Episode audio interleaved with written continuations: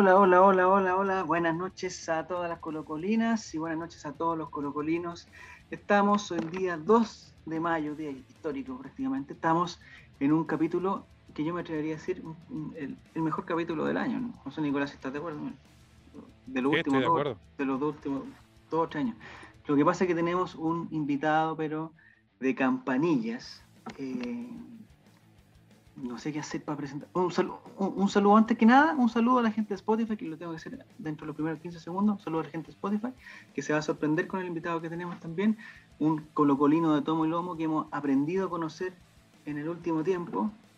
Hemos visto muchas fotos de él, ha, recorrido, eh, ha, estado ahí en, en la cima, en la cima. Y queremos presentarlo. Está con nosotros don Edison Marchán. Edison, ¿cómo estás? Hola Javier, ¿qué tal? Buenas noches. Buenas noches a todos aquí que nos acompañan, a las colocolinas, a los colocolinos, nuestras socias, socios, hinchas, a todos. Feliz de estar acá en esta conversa hoy día lunes a esta hora, además tan relajados, digamos. Todo bien. Estupendo. De aquí que nosotros no tenemos problema con los lunes, los martes, porque después nos escuchan martes, nos escuchan miércoles, jueves, así que eh, eh, es, un, eterno, un eterno problema que tenemos para decir cuándo estamos, pero eh, Ay, dicen que se me escucho desde el PC y desde no desde el micrófono. Te dije, Nicolás, que arregláramos esta cuestión. Me voy a poner más cerca del micrófono porque si no. Pero si no, rellenamos nosotros. Por mientras que tú arreglas. Rellenan usted. Ya. Rellenan usted, ya. Así es la tele en vivo.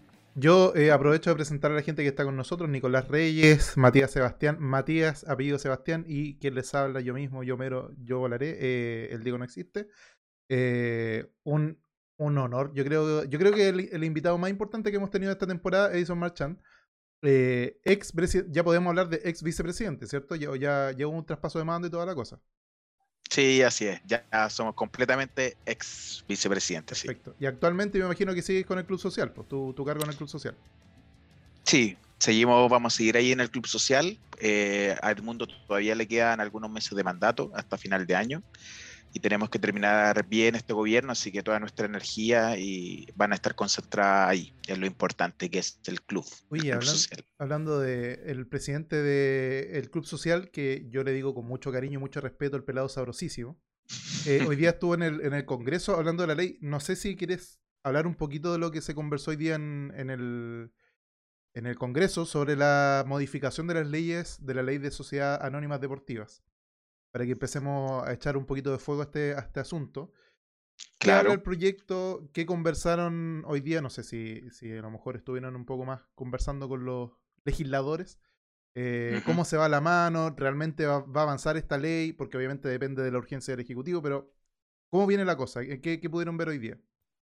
Sí, mira, hoy día hubo una reunión bastante importante que asistió por parte del club Edmundo como presidente y Matías Camacho como vicepresidente, fue con, con Matías Walker em, y su equipo, y en realidad era para poner eh, o intentar acelerar la tramitación del proyecto de ley que modifica la ley que de sociedades anónimas deportivas profesionales a pesar que Blanco y Negro no es, usa, no es una SADP, también le, le, pega, digamos.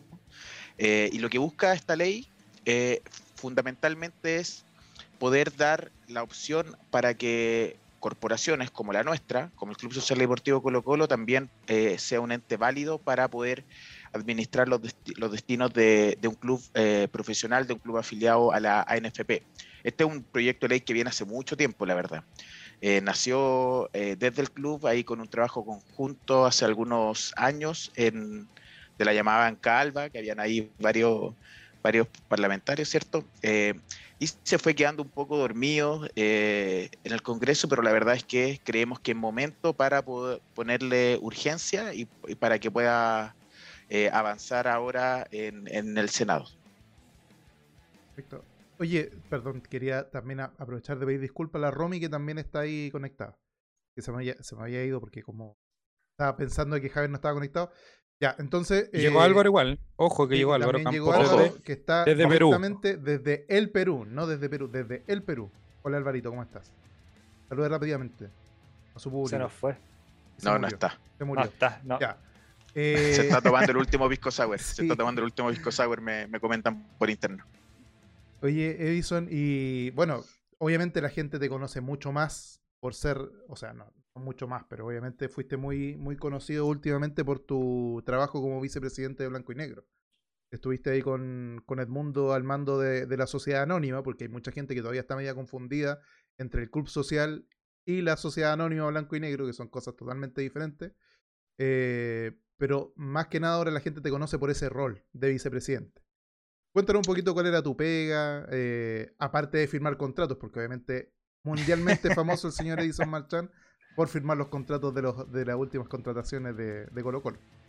Sí, la verdad es que lo, que pasa es que la firma de, contratos fue un tema sumamente circunstancial porque en realidad eh, nunca fue la búsqueda, nunca fue la intención de, posicionarme a mí, digamos, como una figura. De hecho, las vocerías siempre fueron de Edmundo, eh, eso lo teníamos diseñado así porque en realidad yo no tengo no, tenía un rol, digamos, de, primera línea, mi rol va, por otro lado, que ya se los puedo contar, pero en realidad fue por una, un tema de circunstancia, porque hubo una semana eh, a finales de diciembre, ahí entre Navidad y, Año Nuevo, que la verdad el mundo no pudo, eh, por temas personales, asistir eh, al estadio presencialmente, entonces eh, hubieron varias negociaciones que tuvimos que cerrar ahí, bueno, que lo cerramos con Daniel, qué sé yo, eh, y teníamos que hacer la firma de contrato. De ahí nace, digamos. Y después se, siguieron repitiendo porque una, una de mis tareas también era ver el, fútbol femenino. Yo veía el fútbol femenino, entonces después con todas las jugadoras, eh, las renovaciones, qué sé yo, em, también hacía la, la, firma de contrato. Así que por eso era el tema de los contratos, no fue una búsqueda deliberada, digamos. Y, hablando del fútbol femenino, eh, ¿en qué estado lo dejaron antes de salir de, la dirigencia de, la, sociedad? ¿En qué estado Mira, con el fútbol femenino.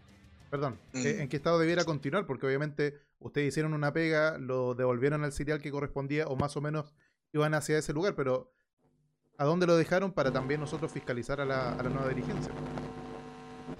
Sí, con el fútbol femenino teníamos un proyecto que era bastante eh, bonito. Eh, ahí ustedes saben que, bueno, el, eh, el, cuerpo técnico está liderado por, por el multicampeón, ¿cierto? Por, por Luis Menas, con quien trabajamos de, de muy buena forma. Ustedes saben que Luis también es de casa.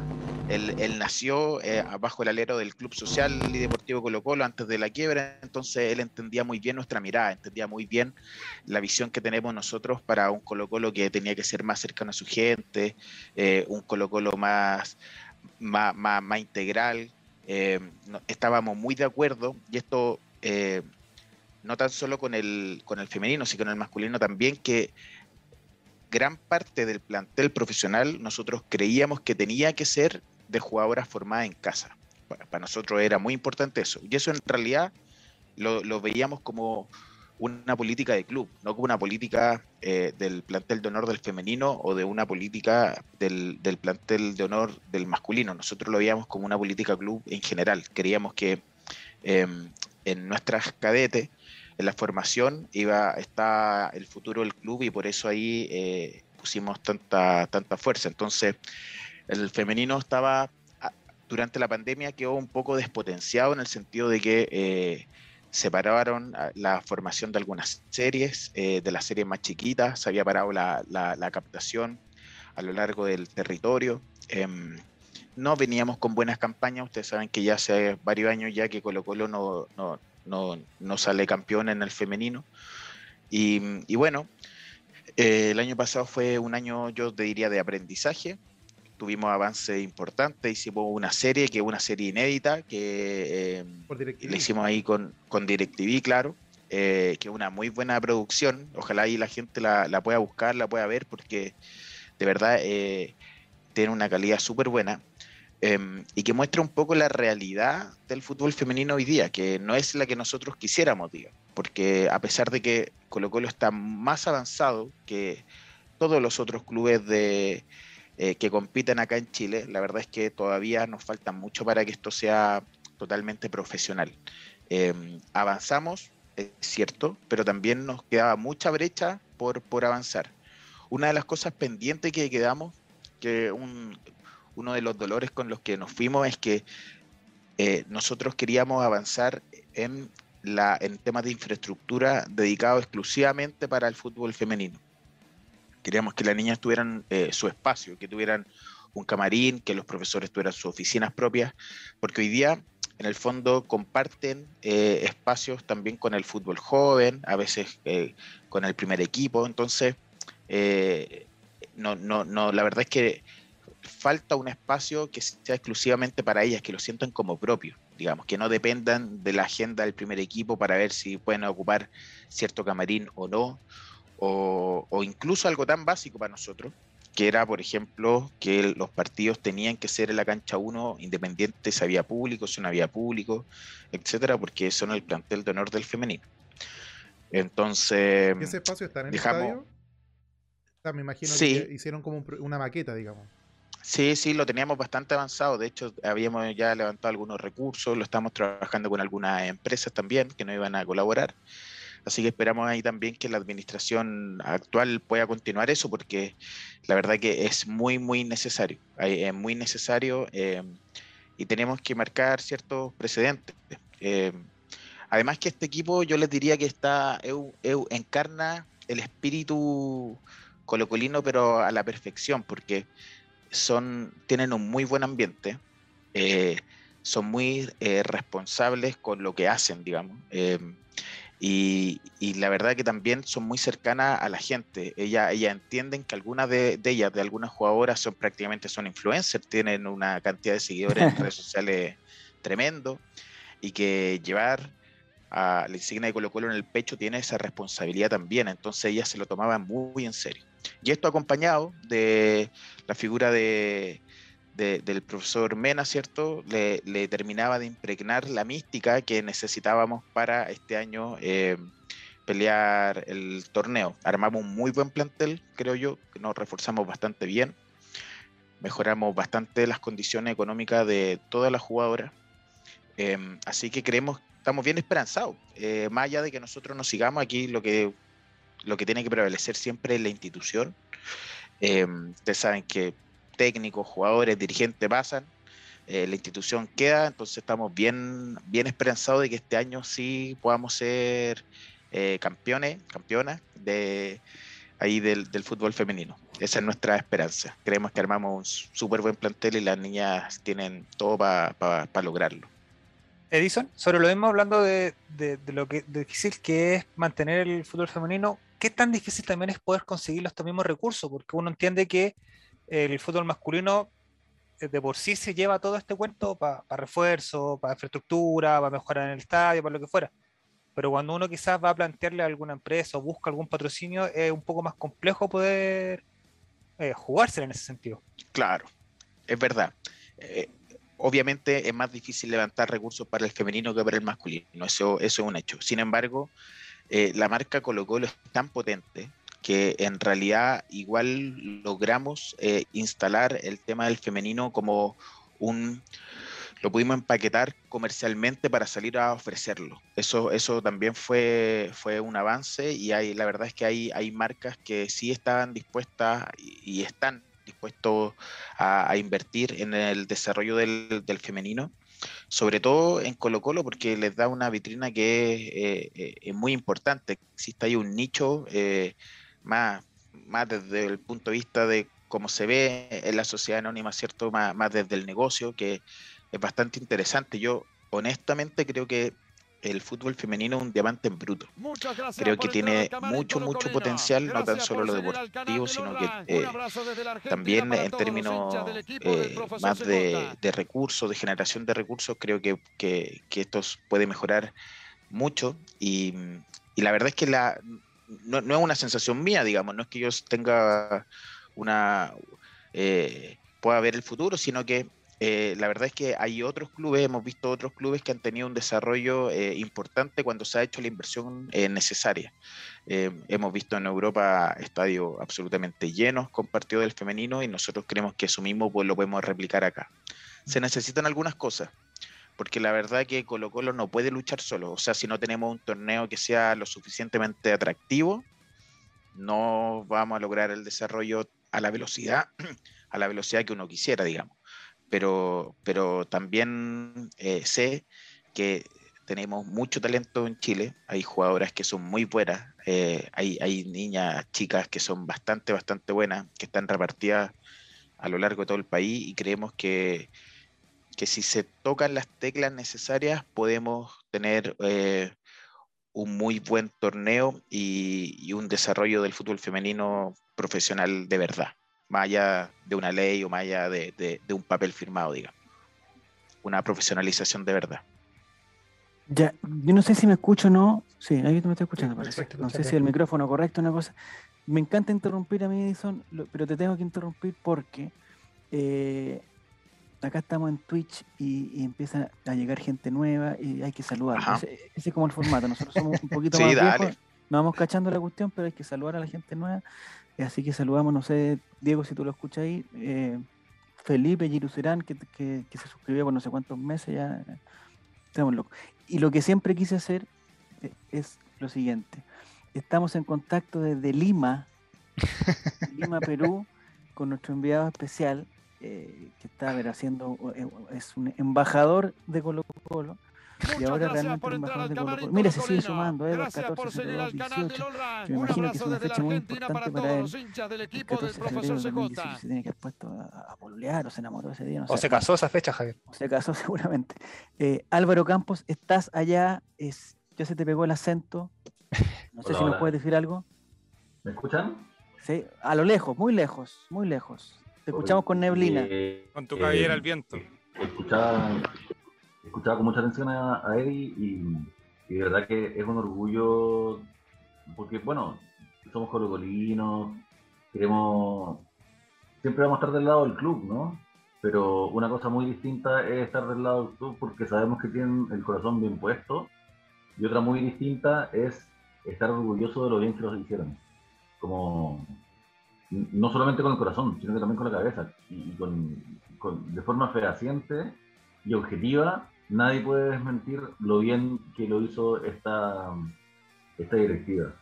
Y, además, no solamente hacerlo bien porque trajeron a, tal cual jugador o por el lugar que Colo Colo ocupa en la tabla, sino especialmente porque presentaron una visión a largo plazo cuando hablamos de, la directiva del club, estamos hablando de gente que está pensando el Colo Colo del futuro. No solamente tratando de, apretar las piedras para que saquen más agua y, dar más dividendos a fin de año y repartir utilidades, sino que gente que está pensando en el, desarrollo de la institución. Y eso es lo que le falta a Blanco Negro, donde si ustedes se fijan, año tras año hay cambios de directorio y nadie sabe muy bien quién va a estar, nadie puede pensar quién va a estar a la cabeza de Blanco Negro en ocho años más. En cambio, el club viene con una política sostenida ya hace ocho años en, la dirigencia y, se puede ver un, verdadero pensamiento a largo plazo. Entonces eso, eso creo que es una, razón de orgullo. Y lo otro es que, claro, no vimos ni a, ni a Eddie ni a, a Val, bueno, el mundo, eh, tratando de robar cámaras y, dar entrevistas así de la tercera y, ser, ser, portada de la segunda y, y hablar de lo mucho que quieren a Colo Colo y tratar de posicionarse como, como algo personalista. De hecho, la ovación que se llevaron en el Monumental fue súper linda precisamente porque no fue buscada. Y al mismo tiempo cuando, cuando aparecen estas, estas expresiones de cariño hacia el presidente o el vicepresidente, lo que lo que encontramos eh, también es, como la advertencia de que esto es un proyecto colectivo, que viene de larga data. Yo a él lo conozco hace muchos años y, sé que él, más que estar ahí solo, representa a un montón de gente que viene hace más de una década trabajando por el, por el bien y por el futuro de Colo Colo, entonces, puta, no tengo nada más que agradecerle y, y decirle lo muy contento que nos tiene todos, lo orgulloso que nos tiene. Muchas gracias, Álvaro. Lindas palabras, Álvaro. Eh, ¿A dónde está Álvaro exactamente? O sea, sé que me parece que hay Camanchaca en Lima, me parece. Estoy en San Isidro. Ah, Ese es, un lugar muy turístico, Álvaro, muy turístico, ¿no? Tengo mi, mi entrada ya. Ya. Para, para el partido. Y, yo hoy fui a, a Matute. Me tocó estar es un barrio que de verdad que es complicado. Y en un momento un muchacho se acercó en, bicicleta como con como, como midiéndonos. ¿Ya? Como diciendo cuánto, ah, quién es, ah, qué celular es. Pero Álvaro, esos comentarios me- digamos, están a veces uno que está sacando ahora, que le, No, no, no, no. le no, tiene o sea, susto a la bueno, yo- gente, yo a la gente con- que te acompaña. Yo vivo con mi anfitrión, yo con mi anfitrión, a quien quiero agradecer, Luis Castro, Ya. el director de, de la- del documental Blanco y Azul, Ya. que bueno, además, Eddie también lo conoce, son amigos. Sí, también. claro. Gran, gran amigo el chato Luis. Gran amigo. Gran tipo, hoy día estuve en su casa, con su familia, fue muy, muy- se portó un serio conmigo, me fue a buscar al aeropuerto, etcétera. Y estábamos con él cuando pasó un tipo en bicicleta con cara de qué sé yo. Y, y cuando vio que yo estaba con la chaqueta de Colo Colo, dijo, ah, él es mi hermano. No, estáis loco, Estoy ¿verdad? contando una historia, amigo. Sí, sí, sí, sí. Bueno, Dijo, ah, somos hermanos. Extraordinario. Y entre los hermanos tenemos confianza y te voy a robar la weá, igual. Pero No, Javier. No, porque- pero- Álvaro Campos. No, pero, eh, pero mi- ah. nuestro mismo anfitrión, eh. Luis Castro, nos decía que, que el barrio Matute, hasta él mismo, no iría un día de semana que no haya partido a pasearse por las calles así como así. Ah, perfecto, ya. Que nosotros no conocemos tanto Lima como para, dar tanta Mm, Puede especificación. ser falso o cierto, pero, pero así él, él mismo lo sentía así. Ya, perfecto. Oye, está la Romy también, que no la habíamos. Yo me perdí un rato, me desconecté buscando el, el micrófono, pero Romy, estás ahí y se te escucha. Hola, hola, ¿cómo están? Muy bien, Romy. Muy bien. Bueno, hola Don. Eddie, ¿cómo está? Hola, Romy, Mira la ¿qué tal? ¿Cómo confianza, te va? qué lindo. Muy bien, quería comentarle que nosotros participamos con Denise en el avant premier de la serie Colocolina y ahí tuve Ah. el gusto de verlo. Sí, sí, sí, sí. Hicimos ahí el lanzamiento. Sí. Sí, Y, todo bueno. y claro, pues quería comentarle eso, que, que en general la figura de Luis Mena ha hecho, le ha dado mucha fuerza, como usted decía, a, al fútbol femenino y también quería eh, saber qué piensa usted de, de que si acaso su, su participación, su éxito a nivel internacional ha generado también mayor eh, visibilización al fútbol femenino. Sí, claro, eso es indudable. Em, yo creo que necesitábamos un caso de éxito como lo de Tiane. Eh, efectivamente, cuando existen estos, estas pepitas de oro, estos casos de éxito, eh, eso inspira, eso inspira también, em, inspira a la, a la jugadora, a la gente, eh, al medio, inspira a la prensa, inspira a, a- a los hinchas y también a los clubes.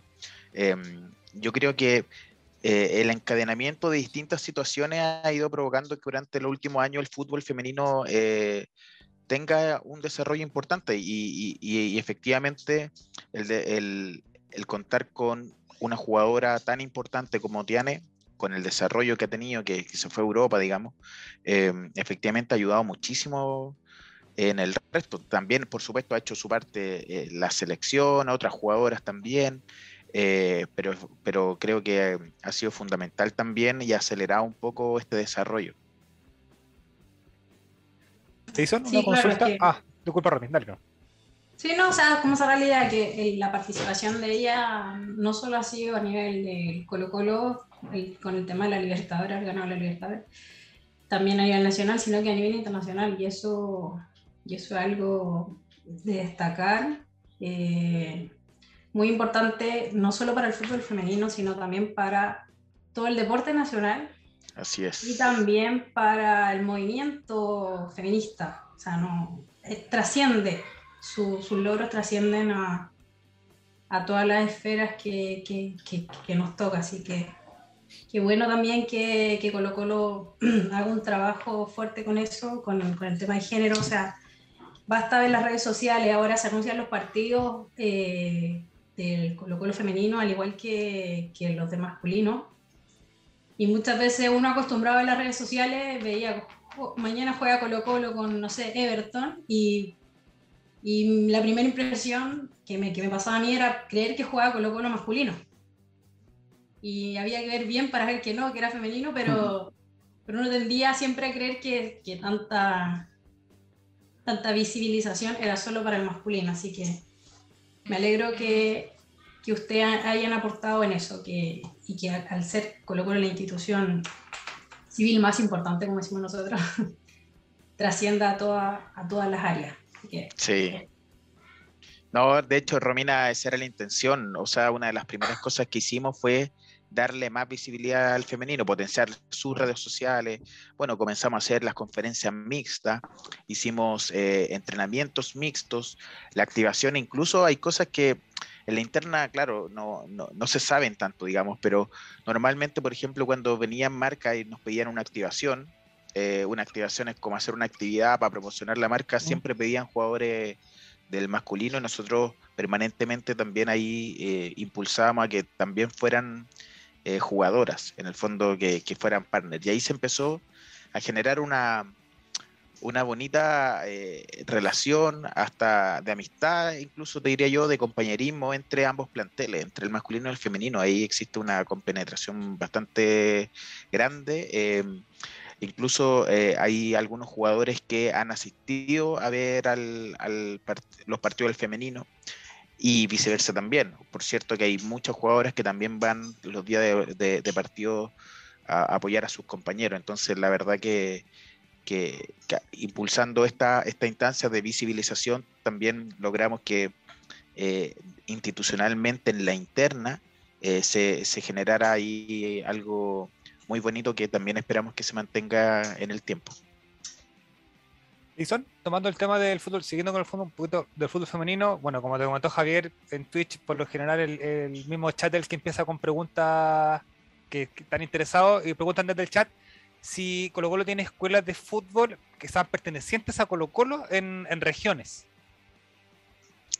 Sí, del femenino hay, hay algunas escuelas que sí tienen femenino, pero son las mínimas. De hecho, eso era otra cosa de las que nos quedó pendiente, que teníamos que desarrollar más eh, toda la parte eh, de captación y de desarrollo de habilidades. Estos son las escuelas eh, a, nivel, a nivel nacional.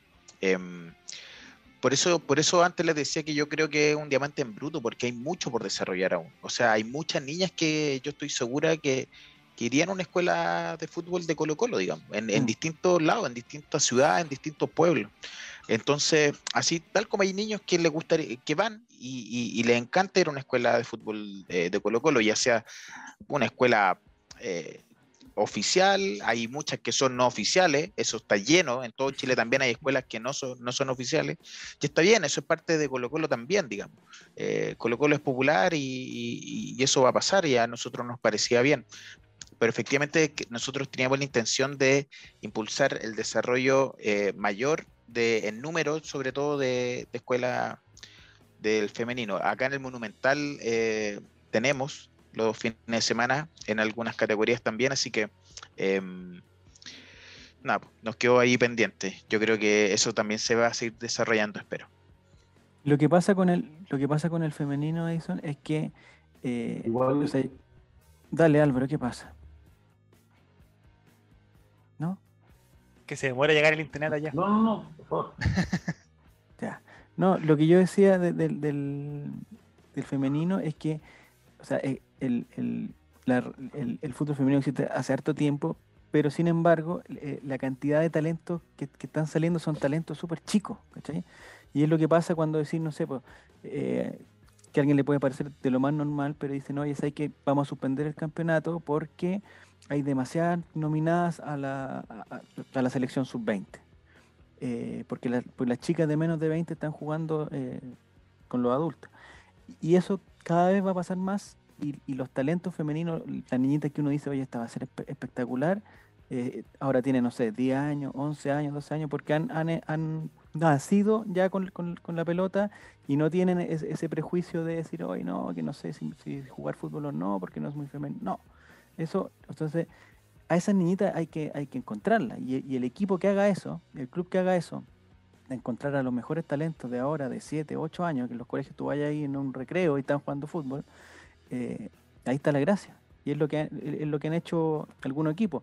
Más que, que traerse a la figura que vuelve de España, que jugó un año en el, no sé, en el Sevilla y que vuelva ahí, eh, tú metías una cabrita de 15, 16 años y es prácticamente igual que ella, ¿cachai? Entonces, eh, eh, es, es, impresionante la cantidad, lo que decía, es impresionante la cantidad de talento que está saliendo y lo que hay que lograr ahí es que, es que ellas quieran ir a, a Colo Colo, ¿cachai? Porque le van a abrir las puertas en todos lados, es que, son, es, que es, realmente impresionante en, en, en, los, en, los, colegios o en la escuela de fútbol eh, que las niñitas hasta cierta edad están a la par, ¿cachai? 8 o 9 años, no hay diferencia, ya, ya llegamos a ese punto en que no hay diferencia de, de hombres y mujeres, ¿cachai? Después seguramente sí. una cosa física va a empezar, pero eh, el talento está, ¿cachai? Y es un talento innato, o sea, realmente ahora es, es un talento innato. Si nosotros decimos, oye, ¿sabes que una chica que aprende a jugar a los 15 años es diferente? Pero esta, esta chica aprendió a los 3 años y ahora a los 11 años es espectacular. Efectivamente, eh, ¿sabéis qué, ¿sabéis qué bueno, nos pasó, Javier? Por ejemplo, que bueno, fuimos a hacer la pretemporada del femenino a, a Lonquimay en enero, después de, después de ahí de, de haber jugado en Conce la, la, final de la Supercopa, justo fue después. Y, y bueno, decidimos ir para allá, eh, no, fue, no fue una decisión al azar, era un poco también porque queríamos acercar a Colo Colo en sus distintas expresiones a territorios que sean más alejados y descubrimos que ahí en Lonquimay había eh, un, un, porcentaje eh, muy alto de colocolinos, más, más que en otras zonas, y además es una zona más bien eh, mapuche, entonces mm. le encontramos mucho significado en que las niñas pudieran acercarse allá. Y la verdad es que en esto que conversamos, que el talento está distribuido eh, en todo Chile, encontramos una chica que es pero extraordinaria. Y probablemente si nosotros no hubiéramos tomado esa decisión, no la habríamos encontrado. Ella va a estar yendo eh, cada cierto tiempo, entra en el Monumental porque aún es muy chiquita, a la espera también de que, de que después podamos apoyarla permanentemente para que tenga un desarrollo más, más integral, digamos, eh, bajo la tutela de Colo Colo, como pasa con los niños, como pasa con los cadetes. Asimismo encontramos otra en Puerto, en Puerto Natales, eh, eh, otra en Antofagasta. Entonces, la verdad, eh, efectivamente el, ta el, talento está, o sea, está. Y Colo Colo tiene las redes para salir a buscarlo. Colo Colo es demasiado grande, en todos lados hay colocolino. Entonces, para el masculino esas redes las tenemos y funcionan. Eh, tenemos un área de captación que no es tan numerosa en personas, pero que es súper ex, extensa en su red, que la lidera el Chano, eh, el Chano Garrido, y que perfecta, perfectamente uno podría replicar el modelo que ha sido muy exitoso en esa captación para el tema femenino. Entonces tenemos cierta estructura, eh, ciertos procesos dentro de Colo Colo que efectivamente podemos replicar para, para el desarrollo del femenino. Si no, no, tenemos que inventar la rueda, digamos. Por eso creo que no es tan difícil. Buenísimo. Oye, oye, ya harto tiempo y yo me quería meter, Edison, al, al, al tema de blanco y negro. Eh, estuviste ahí de vicepresidente, eh, de director de Blanco, o sea, que imagínate ser director de una empresa, nosotros estamos lejísimos de eso, Matías, lejísimos de eso. Yo el otro día, imagínate lo que ha pasado en Colo Colo, yo el otro día part, eh, eh, participé de una junta de accionistas, bueno, por, por, celular y de ahí trabaja, pero, pero, o sea, es otro nivel. Eh, y siempre ha estado el tema de, de, claro, de mirar a blanco y negro con el, el, el cantito que se vaya a blanco y negro. Eh, pero en el fondo hay, que jugar con las reglas que haya, que hay actualmente y una de esas reglas es que, el, es que el club social tenga dos representantes en ese directorio, que es como meter a, no sé, a dos personas en, otro ambiente, o sea, o sea, claramente. Y en ese, y en ese aspecto me gustaría conocer de tu, de primera, de primera fuente, eh, qué se siente estar ahí, eh, eh, ¿Y, ¿Y, qué se hace? O sea, ¿qué se, qué se hace? ¿Qué, o sea, ¿qué pasa ahí adentro? Me imagino, que me imagino muchas cosas, muchas cosas. Pero me gustaría saber de ti qué, qué, por qué llegaste ahí, cómo llegaste ahí, obligado o no obligado. Edison, por favor. Eh, bueno, es que eh, para mí es súper raro como personalizar el, el, que hayamos estado ahí porque Álvaro lo dijo muy bien hace un rato. Nosotros representamos ahí un colectivo que viene trabajando hace muchísimo tiempo. Entonces, en realidad, pudo, haber sido yo, pudo haber sido otra, otro, otros colocolinos, digamos, otros colocolinas, y, y la cosa quizás no hubiera sido eh, tan distinta. Y eso es básicamente por la visión que nos hemos venido formando en un trabajo que es de hace mucho tiempo, em, sobre la visión que tenemos nosotros del Colo Colo que queremos, del club que queremos, y que lo pudimos plasmar en una, eh, tuvimos la oportunidad de plasmarlo eh, hace un año atrás, ¿cierto? en un trabajo que se armó con con varias personas, con varios grupos de trabajo que logramos plasmarlo en un, en un programa de gobierno.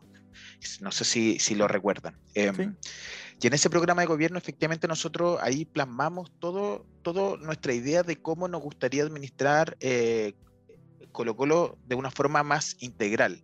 No esta separación eh, entre, entre el fútbol o las ramas o el club social, sino que intentar entender a Colo Colo como un todo y ese todo intentarlo llevar hacia la visión que nosotros eh, eh, teníamos como, como, como, socios, como, como hinchas de a pie.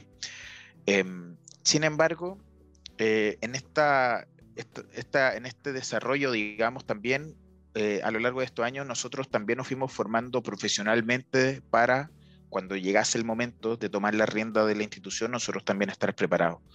Y la verdad es que esa, esa conjugación de ambas cosas, del desarrollo profesional y el desarrollo más de la visión de club que teníamos, hizo la receta perfecta para poder eh, eh, asumir, creo yo, de tan buena forma las la, riendas de, blanco y negro y en poquito tiempo em, pudimos impregnarle por una parte el sello club, pero por otra también ordenarlo desde la parte más eh, más de gestión, más, más financiera, que, que, no dejan de ser importantes, porque eh, finalmente Blanco y Negro es una sociedad anónima abierta que lamentablemente se debe a sus accionistas. Nosotros estábamos ahí eh, como presidente, como vicepresidente de esa compañía. Imagínense mm.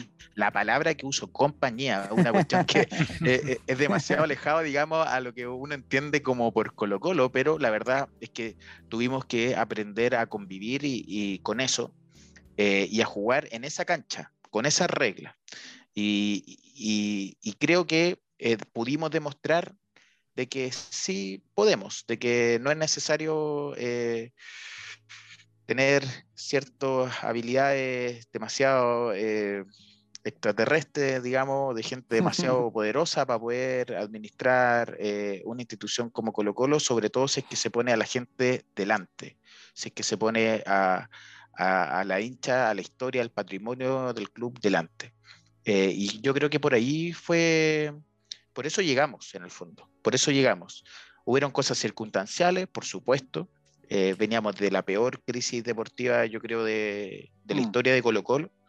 Nosotros ya no podíamos hacernos más eh, los tontos, no podíamos hacernos más a, un lado y decidimos con mucho coraje, pero también les confieso que también con, con bastante eh, temor, el, tomar este fierro caliente eh, y poder enfrentar, digamos, todos los desafíos que se nos vinieron durante todo el año.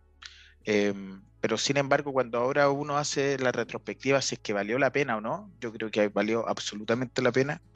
Creo que avanzamos muchísimo.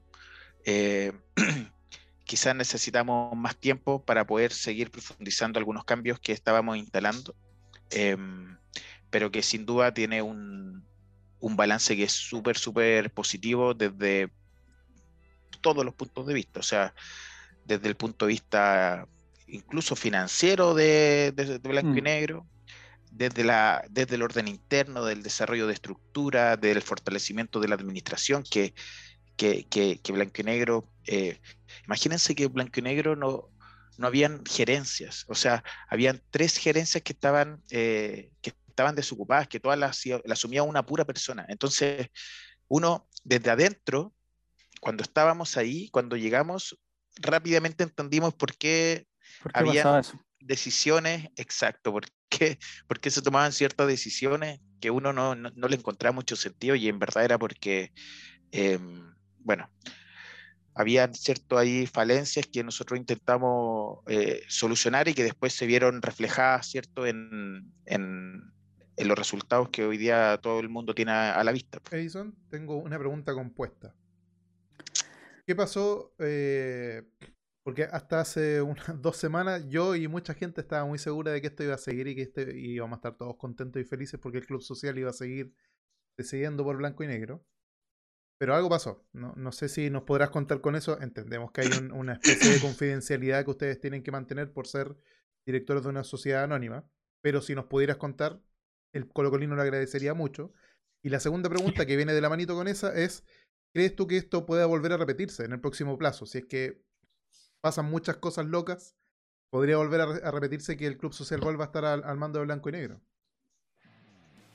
Sí.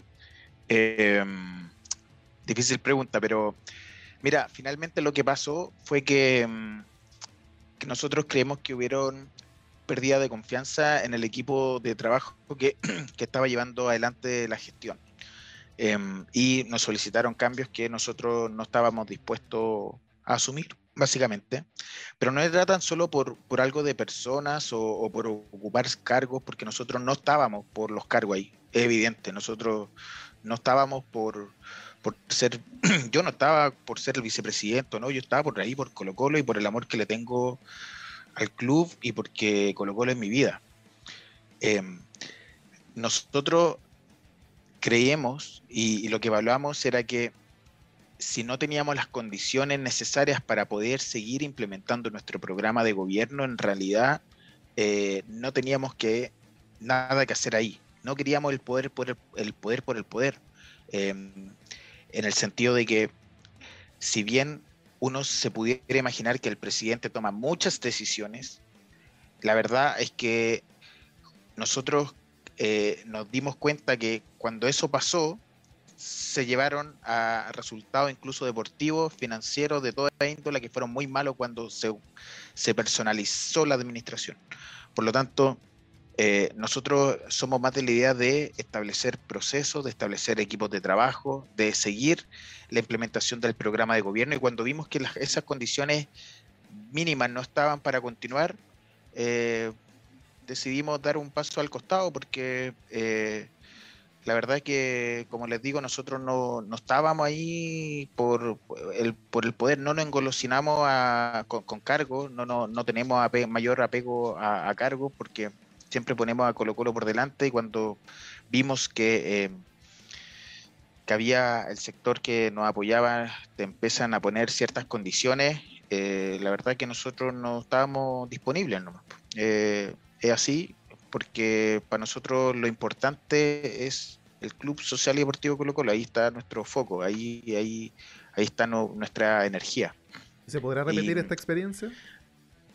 Quién sabe, blanco y negro es una caja de sorpresas. Siempre, si usted lo piensa, la verdad, en abril siempre pasa, en general pasa lo que no estaba contemplado. No sé si en alguna oportunidad, bueno, estaba, estaba Aníbal, eh, después de la nada asumió eh, Gabriel Rutagle, ¿cierto? Después llegó Harold, qué sé yo, después... Una vez, una vez Aníbal propuso a Paloma Norambuena. Sí, sí, Sí, es verdad, en un, en un directorio. Pero ahí el club no estaba, creo yo, no estaba preparado para, para asumir ese desafío. Eh, y la verdad fue algo totalmente improvisado.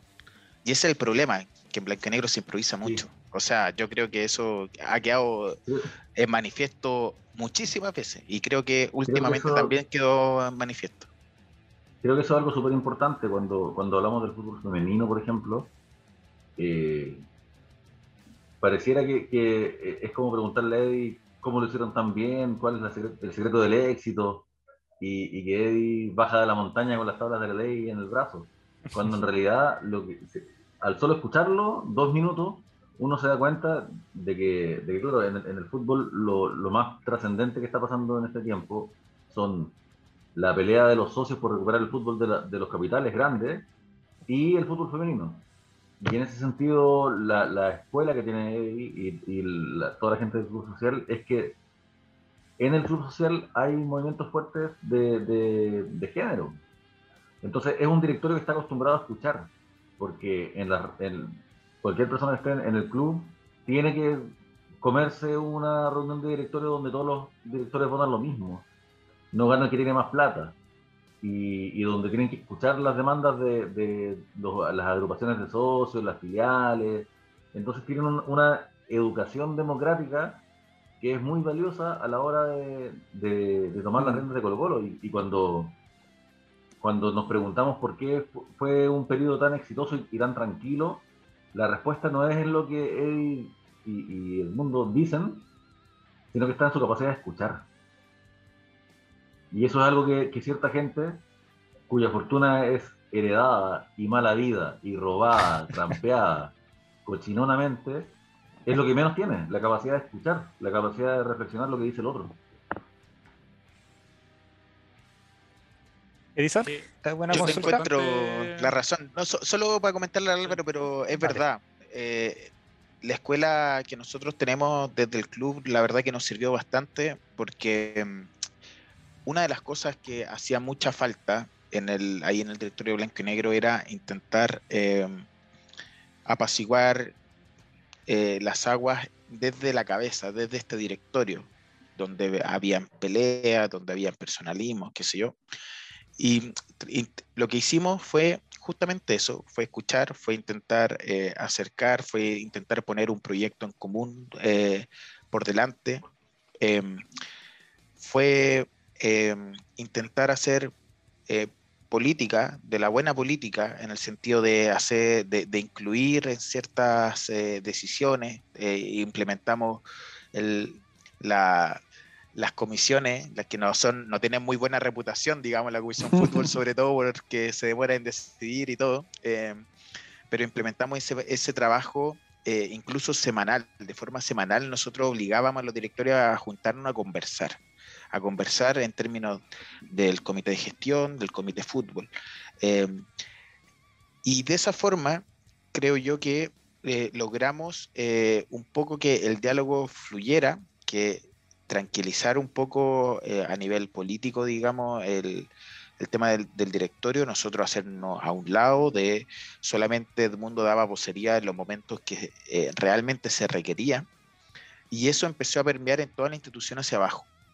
Em, y yo creo que eso, esa capacidad de escuchar que dice Álvaro, em, pucha, la verdad es que sí nos sirvió un montón. O sea, también es parte, es parte del sello que quisimos, que quisimos implementar. Porque no solamente lo hicimos con los directores, lo hicimos con, lo hicimos con todos como los eh, los stakeholders, las personas relacionadas con blanco y negro. Lo hicimos con los funcionarios, nos juntamos con todos los funcionarios, con todos, los escuchamos. Eh, permanentemente eh, teníamos contacto con ellos, bajábamos a la pradera a saber qué estaba pasando en el fútbol joven, en el femenino, en Casa Alba, con las personas de mantención, con el sindicato. Eh, tuvimos una negociación colectiva con el sindicato que nadie supo y qué bueno que nadie supo, digamos, porque las negociaciones colectivas con los sindicatos en empresas grandes son siempre complejas, nosotros la tuvimos y, creo que negociamos eh, bastante bien, bastante de forma justa. Em, y logramos apaciguar esa, esa, esas aguas también. Y esa capacidad de escuchar también lo hicimos con, escuchamos también a socios, también escuchamos incluso a, a sponsors. O sea, nos juntamos permanentemente también con, con la gente de con la gente de Adidas, con la gente de Airbnb, que es, nuestro main sponsor, que es Pilsen del Sur, em, con la gente, qué sé yo, de Rexona, con potenciales sponsors también. Entonces, en realidad, esa escuela que venía desde el club también, insisto, nos sirvió demasiado en, la gestión del, día a día. Edison, eh, mencionabas toda la pasada el tema de la comisión fútbol. Y te quería hacer una pregunta en relación a eso. Yo sé que no puedan haber muchos detalles, pero tú viste en los medios que Morón renunció supuestamente como cuatro o cinco veces porque no se habían cumplido ciertas expectativas y un montón de cosas. Eh, a grandes rasgos, yo sé que no puedes dar detalles, pero eh, esa comisión es, es tan. Eh, traba tanto los fichajes como lo plantean los medios de comunicación, o más bien que hay que ver presupuestos, hay que ver otras cosas que por ahí uno al hincha de pie no, no los nota. Por decirte, no sé, pues cómo se fraguó la llegada de Lucero, por ponerte un ejemplo, sin entrar más, más en detalle. Sí, igual no todo depende de la comisión de fútbol o a veces la pelota no se traba y la, eh, es- esto nosotros lo tuvimos que aprender a, en un aterrizaje forzoso que tuvimos, ¿cierto? Que, que ya la parte más futbolística, más, más de, de negociación de contrato, etcétera, con representantes que son personas bien especiales, por calificarla de alguna forma. Em, y la verdad es que la comisión en general funcionó bastante bien. Lo que pasa es que eh, muchas veces la velocidad con la que uno eh, quisiera cerrar no se da, pero no, no es por solamente por la responsabilidad, digamos, de que hay un grupo de señores eh, con corbata que no se juntan en el momento indicado. No, no es tan así. Existen un montón de otras eh, variables que, detalles de contractuales que, que van en el fondo frenando ciertas negociaciones y que impiden ir cerrando cosas. Porque Colo Colo es un club eh, dentro de muchos aquí en Latinoamérica y nosotros fuimos por jugadores que eran bien eh, apetecidos, por así decirlo. Entonces, no solamente estábamos negociando solos, también teníamos que tener, competir con otros clubes. Por lo tanto, en, este juego, digamos, de negociación con el representante, con el jugador, eh, donde todos tratamos de intervenir de la mejor forma posible, a veces los tiempos no son los que uno le gustaría, pero les puedo asegurar que en realidad no es por un tema de voluntad, eh, sino que más bien por la naturaleza de, de, de ese tipo de negociaciones. Oye, Edison, el... yo tengo una pregunta que puta, me van a retar, pero es una pregunta súper. Es, eh, es bastante simple, en verdad. En el momento que, que se firma un contrato con un jugador, y tú que estuviste ahí varias veces, ¿el papel que se muestra en la foto es, es el contrato verdadero o es un contrato falso? Un contrato verdad. de utilería. Un contrato de si utilería. los futbolistas saben leer. No, no, me, no te estoy preguntando es. Porque yo una vez fui a un cumpleaños a la Pícola Italia y me trajeron una torta y la torta era de Un abrazo Plumavit, desde la man, Argentina y- para y todos yo, los yo me sentí frustrado. quiero saber si eso mismo pasa eh, con los contratos de los futbolistas y las futbolistas. Em, Son falsos, te caché, Pasa. man. pasa. Pero no, pasa, pero nosotros nos pasó poco, porque teníamos ahí las firmas eh, más ya arregladas de antes, digamos. Y acuérdense que también hubieron jugadores que los fichamos a, a- a distancia. A Santos los fichamos a distancia, acuérdense que fue el Ah, último momento. Bueno, con, con Martín también. A Martín, eh, él no vino a Santiago a hacerse el chequeo, incluso se lo hicimos en, en Buenos Aires. Entonces, en realidad, eh, cuando ya después llega a la oficina y, ya firma el papel, ahí efectivamente ese era el contrato, porque ya estaba todo zanjado. Con otros, en realidad ahí es más, ah, hay algunos que son, que no es el, contrato exacto, exacto, digamos, pero, pero en general, em, al menos nosotros tratamos de que la mayoría fuera efectivamente el real. Mira Sí. la pregunta, Felipe JRC dice, Dale. ¿quién tiene la firma más linda? Apostaría, apostaría que es Santos. Santos, pues. Eh, No, no puede ser otro. Un script bellísimo. Puede ser, puede ser. Puede ser que sí, Edison, ¿sabes sí. qué? Hay, hay una pregunta. A ver, quiero. Yo sé que que quizás puede ser compleja también porque también tiene una relación, tiene relación con blanco y negro. Pero eh, el tema estadio. Se habló, se hablaba mucho sobre la remodelación. Anteriormente en otras administraciones, por lo que se haría la prensa, se hizo viajes por eh, Sudamérica viendo estadios, buscando cómo. Y de un tiempo hasta acá el estadio pareciera que no ha tenido mejoras eh, muy grandes que digamos. Los acrílicos siguen igual. eh, lo único que ha cambiado es que cada vez hay más reje y más, alambre de púa que dividen una galería con otra. ¿En qué está? eh, qué, se, qué, espera Blanco y Negro? ¿Qué, ¿En qué está el proceso de remodelar el estadio? ¿Se pasó por algún momento en alguna conversación el tema de vender el nombre para poder financiarse? ¿Algo así? Sí, o sea, a ver, el tema del estadio es un tema que es bien complejo en el sentido de que ustedes entenderán que un proyecto de esa, de esa dimensión eh, es un proyecto que primero es a largo plazo eh, y que tienen que haber muchos actores de acuerdo.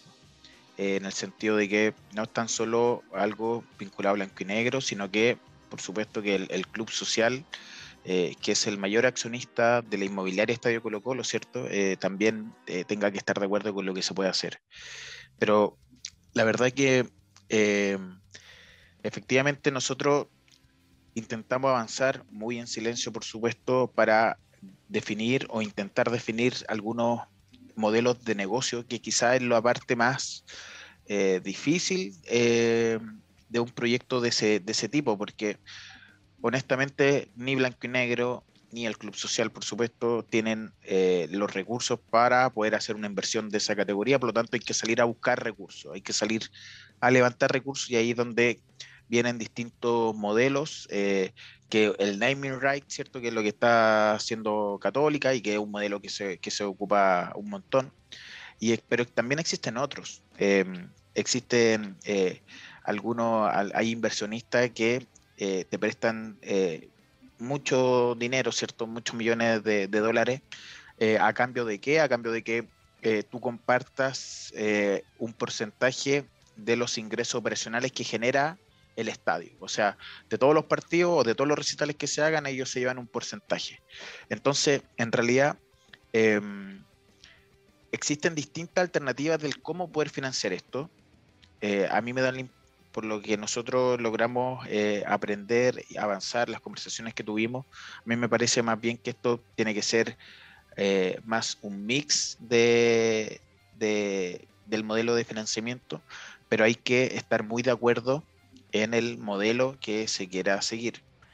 Pero lamentablemente eh, para eso hay que ponerse de acuerdo y para eso tiene que haber cierta estabilidad eh, en un periodo más o menos eh, importante, porque imagínense lo difícil, imagínense para un inversionista que había estado teniendo conversaciones conmigo o con Edmundo y que ahora, chuta, en menos de un mm. año tiene, que, tiene otros interlocutores. Entonces, en realidad, y claramente em, con otra con otra intención está. Otro perfil. otro perfil, exacto. Claro, entonces esto, esto al final em, requiere de, que nos pongamos de acuerdo. Esto requiere de, de, algo donde, una mesa donde todos participemos, donde por cierto eh, la voz de los socios, de las socias, tiene que, tiene que tener cabida.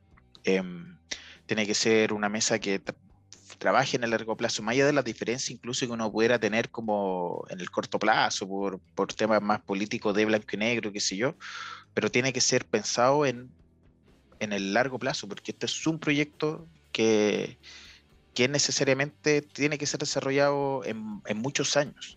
Y ahí obviamente hay condiciones que a uno le gustaría, por ejemplo, que obviamente una remodelación no implique eh, la ampliación del contrato de concesión, por ejemplo, mm. o que no exista, eh, ojalá, un aumento de capital de blanco y negro, porque eso eh, determinaría un desequilibrio de los actuales, de un desequilibrio de, de, los bloques actual también. Entonces, no, eh, no es tan difícil, pero tampoco es tan fácil. Em, nosotros teníamos la esperanza de, de poder avanzar, pero mm, habían otras urgencias porque Blanco y Negro venía con un hoyo financiero que era muy importante, la verdad. Nosotros intervinimos ahí varios en temas financieros duro, duro, esa es mi pega también.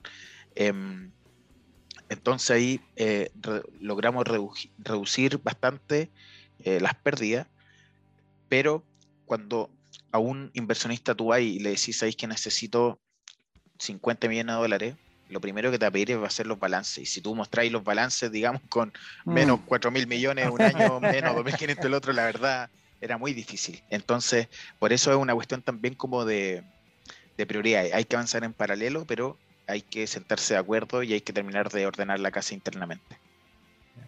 Bueno, son una preguntita por acá. ¿Se escucha? Sí. dale, dale, Romy. Em, respecto a la seguridad en el estadio, eh, nosotros algunos acá fuimos al partido con River y, dada la magnitud del evento también se vieron hechos bastante lamentables, pero tampoco son tan aislados.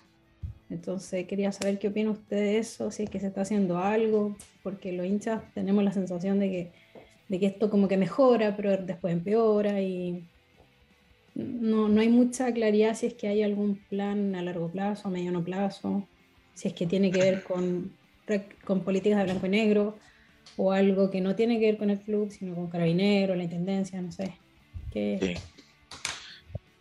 Sí, Rami, eh, es buena la pregunta. Yo, miren, voy a ser bien, bien sincero. El otro día, bueno, ahí con unos amigos haciendo como el, el resumen, digamos, de lo que había significado este año, por ahí me preguntaron cuáles habían sido los momentos como más difíciles. Y yo creo, yo identifico dos momentos muy complejos. Uno que fue el tema del COVID, que me imagino que para todos lo fue, digamos.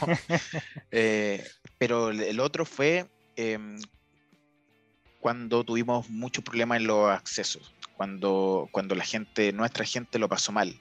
Porque incluso ahí yo me cuestionaba, decía, si no puedo hacer que la gente em, tenga una buena experiencia o que si va un, un- un papá con un hijo y, y- que lo pasa mal, digamos, eh, a mí me parecía que era como algo demasiado eh, como básico que nosotros sí teníamos que poder cumplir y yo creo que nos costó muchísimo. Y eso es, eso es, es una realidad. Em, pero aquí eh, convergen varias cosas. Lo primero es que uno suele atribuir, y es de- del todo natural, yo creo que estando de afuera también lo haría, eh, atribuir como la responsabilidad única íntegramente a, a Blanco y Negro porque es el organizador del evento. Pero la verdad es que hu- hubieron ciertas medidas que nosotros sabíamos ex antes que iban a funcionar mal, eh, que no, no se nos ocurrió a nosotros o no porque chuta, se, estábamos tomando en un café, dijo, oye, ¿por qué no ponemos un puro control afuera en un puro anillo? Mm. Eso hay, eso hay ciertas medidas que provienen, digamos, de, eh, de una mesa eh, en conjunto donde participan ciertas autoridades, entre ellas la delegación presidencial, eh, Estadio Seguro, eh, Carabineros también, em, y se nos solicitan ciertas medidas para que se autoricen los partidos. Y ahí es donde comienzan como ciertos descoordinaciones o cierta mala idea en el sentido de que eh, se intenta por mejor, pero siempre uno un- no, no voy a dudar, digamos, de, de, la intención, pero por mejor, por intentar hacer algo mejor, termina siendo eh, un desastre. Eh, y eso, y el por qué termina siendo un desastre, uno efectivamente, una cosa es la medida, digamos, porque, pucha, se abrieron muy pocos portones o se hizo una prevalidación que quizás años atrás funcionaba. Yo no sé si se acuerdan, pero antes, para los clásicos, antes estoy hablando, no sé, 10 años atrás, Ezequiel Fernández se cerraba y todo el mundo hacía la, la validación y funcionaba bien. Y no habían, no habían tanto aglomeraciones, uno entraba tranquilo y todo, pero era por algo súper práctico, era porque en ese tiempo había ticket físico, entonces uno en esa prevalidación lo que le decían, carnet y entra en mano, ¿cierto? Y uno entraba con el carnet y le entraba en mano, lo mostraba y entraba ahí rápido. Como hoy día no existen tickets físicos, sí o sí se tenía que hacer esa, esa validación y ahí empiezan los problemas prácticos. Falla el internet, las pistolas no funcionan, eh, etcétera, etcétera, etcétera, y entonces se, se empieza a, a demorar eh, el proceso y termina esto en reventones, etcétera. Pero a propósito de reventones, también nos estamos enfrentando a un fenómeno que no es nuevo. Yo he ido toda mi vida al estadio eh, y no es nuevo, pero sí yo diría que es más masivo que el tema de las avalanchas, que debido a la restricción, sobre todo post pandemia del aforo eh, y del exceso de demanda que había, eh, empezaron a ir bastante eh, hinchas eh, y que se empezaron incluso a organizar, eso te- teníamos antecedentes de que así ocurría, para poder ir y hacer la avalancha y ingresar sin, sin ticket. Eh, y ahí es donde ya uno dice esto no, no solamente basta con poner o más reja o más controles o no, sino que ya un problema que eh, se debe abordar de forma más profunda, que creemos nosotros, más por la visión que tenemos más de forma más participativa, de hacer partícipe a, los a, a los socios, a los hinchas de, de posibles soluciones. Em, porque un problema que eh, es complejo, o sea, hubieron partidos donde tuvimos reventones en todos los sectores, en todos. Nos rompieron todos los rejas de los anillos internos. Entonces, al partido siguiente, la autoridad te dice, o me cambian todas las rejas internas, por ejemplo, y la hacen de fierro, y la hacen de dos metros y medio, o de dos metros ocho, o no le autorizo el partido en el Monumental. Entonces, ahí viene la, la decisión difícil, en el fondo, de, de, de decidir entre qué es lo que hago. Por una parte, yo sé que tengo la presión de la autoridad que me exige ciertas medidas, pero por otra parte, también sé que esas medidas van a deteriorar notablemente la experiencia de la gente y uno en- entra en, un, en, una, en, en una paradoja, ¿cierto?, de qué es lo que, qué es lo que hacemos. Y no es fácil de resolver, la verdad. No, no, no es fácil de resolver. El Monumental necesita una inversión urgente, más allá de esto que hablábamos hace un rato del- de la remodelación del estadio, efectivamente necesita inversión urgente en los accesos, en los servicios, en las rejas y en los baños, em, porque ya no da más. Pero también es cierto que más allá que a uno le guste o no, que uno podrá estar de acuerdo o no, tampoco de blanco y negro había, no teníamos donde echar mano para, para poder financiar em, ese tipo de inversión. Entonces era muy difícil, digamos. Y ahí otra vez, no es algo de voluntad, sino que era porque teníamos condiciones adversas que administrar, eh, que no, lamentablemente no, no, no, no pudimos eh, resolver en poder otorgar a, lo- a, lo- a nuestra gente una mejor experiencia y eso créanme que es de las cosas de las más dolorosas que, que, que me tocó vivir a mí en lo personal ahí porque cuando veía yo me daba toda la vuelta a los, en los partidos me daba toda la vuelta andaba siempre dando vueltas para mirar.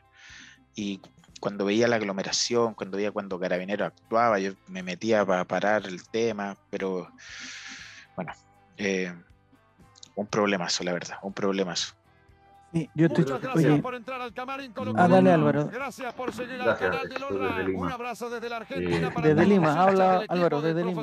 No, no, no voy a hacer un acento. Yo, yo sé que tú quieres que haga un acento, no lo voy a hacer. Podría hacerlo. Hable, don Álvaro, hable. Podría hacerlo porque ya he, he agudizado el oído, pero no voy a cometer ese error, de- el cual me van a sacar en cara por años. Eh, quiero decir que un estadio es un lugar al cual llega la gente a ver fútbol. Antes ni siquiera había grada, antes había una, unas estacas de madera para que la gente se ponga detrás y vea el fútbol. Eh, Menotti decía que el, el mejor lugar para ver el fútbol es a ras de piso, al nivel de los ojos de los jugadores. Entonces, lo- el primer público simplemente se paraba fuera de la cancha a mirarlo, como en una cancha de baby hoy. Y ningún estadio del mundo está diseñado para soportar que sus propios hinchas quieran romperlo. Y, ante eso, es, un- es una pregunta sin respuesta, porque tú puedes hacer mejor los accesos, pero no puedes evitar que los que quieren llegar a romper, rompan. Porque si no, lo que va a tener es una penitenciaría, es Colina 1, y, y ahí vamos a proteger todo, pero, pero a, a costa de qué?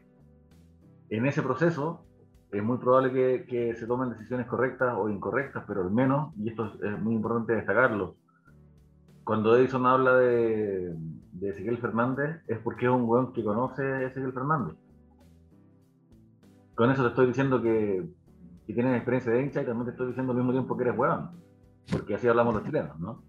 Pero Papito, pe. es una persona que, que la experiencia estadio es su historia de vida. No sé cuántas veces Gabriel Ruiz Tagle ha ido a Arica. Y no sé cuántas veces Leonidas Vial ha ido a, a, a Tucapel. El monumental. ¿Cachai? Entonces, cuando, cuando tenemos una sociedad anónima que está a cargo de todo, todos pueden fallar, pero, pero qué gusto es, es que al frente de esta weá haya gente que, que sabemos que su corazón está puesto en el lugar correcto.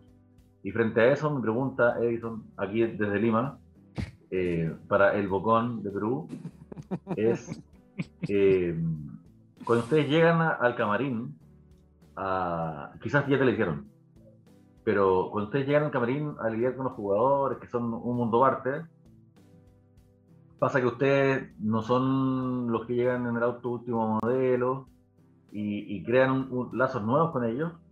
Quería saber, después de que ustedes ya se van, es que ellos tuvieron algún gesto, si es que les dijeron algo, cómo, cómo fue la, la despedida desde el camarín, si es que se subieron a, a, a la silla, capitán, mi capitán, ¿cómo, cómo fue?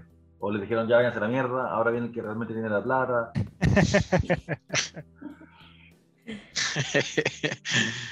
Eh, mira, con el camarín, bueno, con los muchachos en general teníamos una tremenda relación, una muy buena relación, una relación de, de mucho eh, respeto. Eh, yo creo que esa es la mejor palabra que, que, que- que define esa relación, porque no, no- nosotros, eh, si bien unos colocolinos de, de toda la vida, digamos, em, estábamos ahí en ciertos roles y esos roles eh, hay que hacerlos respetar porque es lo que toca, digamos. Em, y teníamos una muy buena relación.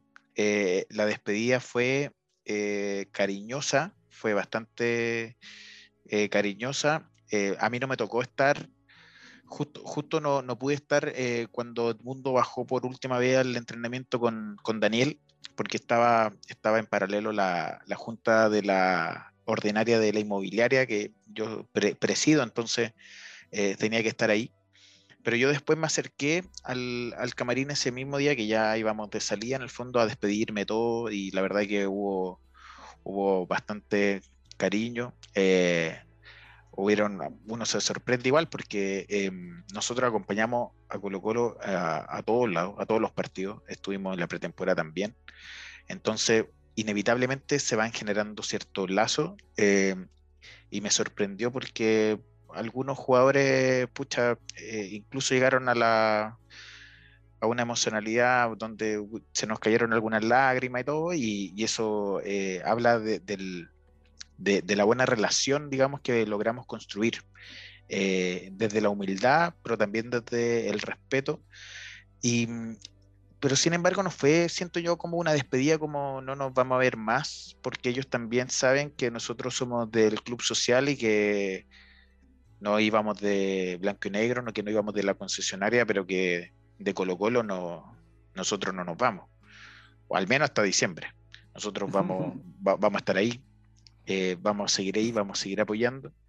Así que fue bastante emotiva. Con el cuerpo técnico también tenemos una tremenda relación, eh, muy profesional, de, también de mucho cariño. Y, mm, y también fue una, una despedida bastante emocionante, te diría yo. Y, y, y incluso para mí sorprendente, porque las cosas que te decían, o, lo- ahí uno se da cuenta un poco como del, del trabajo que, que, que uno generó durante todo el año.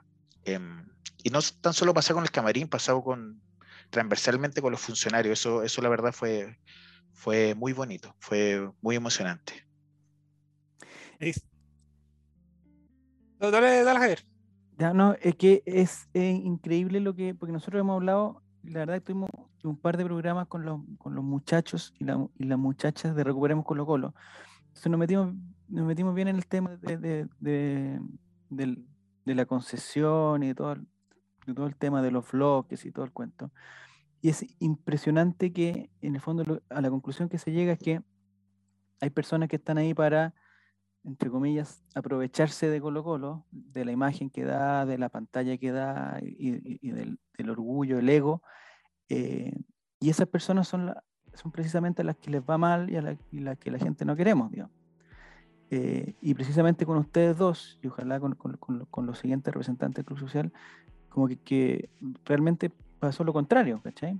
Como que, como que, como que se siente una cosa súper auténtica de que no van con esa intención, que es lo, lo que hemos conversado ahora, y en el momento que se tienen que ir se van con el cariño y que ojalá no se vayan más y que en donde sí, o sea, una cosa súper de, bueno, que es precisamente lo, lo que comenta Álvaro, desde Lima, que, que está ese cariño porque están pensando en, en Colo Colo. O sea, es, es, es una cosa como súper básica, pero que nos acostumbramos a que no, que no es así, pues. Nos, nos acostumbramos a que no es así. Eh, es súper tarde, Edison, te pedimos mil perdón, te dijimos cinco minutos y llevamos, eh, llevamos bastante más. Pero para terminar, eh, un par de cositas. Lo del estadio, yo no sé si contigo, porque ya sería un abuso de confianza, pero no- nosotros hace, hace ya un tiempo que tenemos pensado hacer un- una cosa especial para que para conversar de la lo que se llama ahora la experiencia estadio y que tú como parte de la inmobiliaria y, y con toda la experiencia que tienes, eh, digamos, tienes mucho que decir. Pero vamos a hacer ese programa y seguramente te vamos a, a molestar en, en el corto plazo. Eh, porque en el fondo, en resumen, no queremos que pase una desgracia, o sea, va a pasar lo que tenga que pasar, pero eh, eh, eh, a este paso, y, y no, estoy, no estoy hablando solamente por el Monumental, pero puede pasar en el Monumental. Y en este caso eh, va- se viene algo muy feo, yo creo que todos sabemos. Y, y- y que La nadie pregunta es, es- ¿sería una desgracia que degollaran a Vial? No, Debatamos con respeto. Debatamos con respeto. no, porque lo que pasó el otro día con River, yo creo que la mayoría fuimos al estadio, o sea, el- el- el- o sea, ahí tuvo todo mal, o sea, nosotros nos fuimos bien contentos porque Colo Colo jugó bien y todo el cuento, y como que, que River era un equipazo, eh, pero si miramos fríamente desde afuera, lo que pasó es, es eh, impresentable en, en- en- o sea, de- desde todos lados, eh, o sea, no es, no es una, como dijo la Romy, no es un hecho aislado. Eh, me- yo tuve también la suerte de ir a Concepción para la Supercopa y lo que pasó ahí también fue horrible. Y, y por eso yo creo que a nosotros nos afectó tanto lo que pasó en Querétaro, porque, porque lo hablamos acá. Eh, No estamos tan lejos, no es, no, es otro, no es otro planeta lo que pasó allá. Esto perfectamente nos puede agarrar mal parado y nos pasa acá. Entonces, pero eso lo vamos a hablar en otra. Para terminar, hay, hay un tema. Nosotros, nosotros estamos muy contentos con el profesor CJ, eh, que me imagino sabes quién es. Sí. Sí, claro. Ya, perfecto. Estamos muy contentos con él. eh, y no sé si tú nos podías dar algunos indicios de, de, si se queda, si, está contento acá, porque desde el otro lado nos dicen, no, hay que llora tanto, llora tanto y tanto llanto, va a terminar yéndose porque todo lo encuentra mal, toda la cuestión. Nosotros estamos ultra contentos con él, eh, porque este cambio fue de todos lados, fue el cambio dirigencial, fue el cambio de la cosa técnica, el equipo cambió de la tierra al cielo también. Entonces, como que sentimos como, como una gran responsabilidad en el trabajo que ha hecho él también. No sé si están así o, o tú lo ves de, de qué forma lo ves. No, o sea, tenemos un cuerpo técnico que es de lujo. Eso, eso es un hecho. Yo, to- todo el mundo se da cuenta, digamos, pero cuando uno los ve más en el día a día, realmente son, son muy profesionales, em, trabajan mucho, em, analizan cada entrenamiento muchas horas después de que terminó cada entrenamiento. em, y la verdad es que tienen han desarrollado un cariño por la institución que es bastante grande. Yo, yo me atrevería a decir que se sienten bastante cómodos en Colo Colo, tienen todo para desarrollar un, un buen trabajo. Eh, por ahí siempre, sí, igual, no, igual siempre te reclaman por algo, pero eso es parte de, te reclaman, siempre hay algo que reclamar, pero, pero uno tiene que aprender a convivir con eso. Pero no te podría adelantar si se queda, si se va. La verdad es que ahí ya habría que preguntarle a la a, la nueva administración, creo yo. Nosotros lo veías dejamos un camino. Sí, sí, sí, yo lo, yo lo veía eh, este año sobre todo lo muy, muy contento.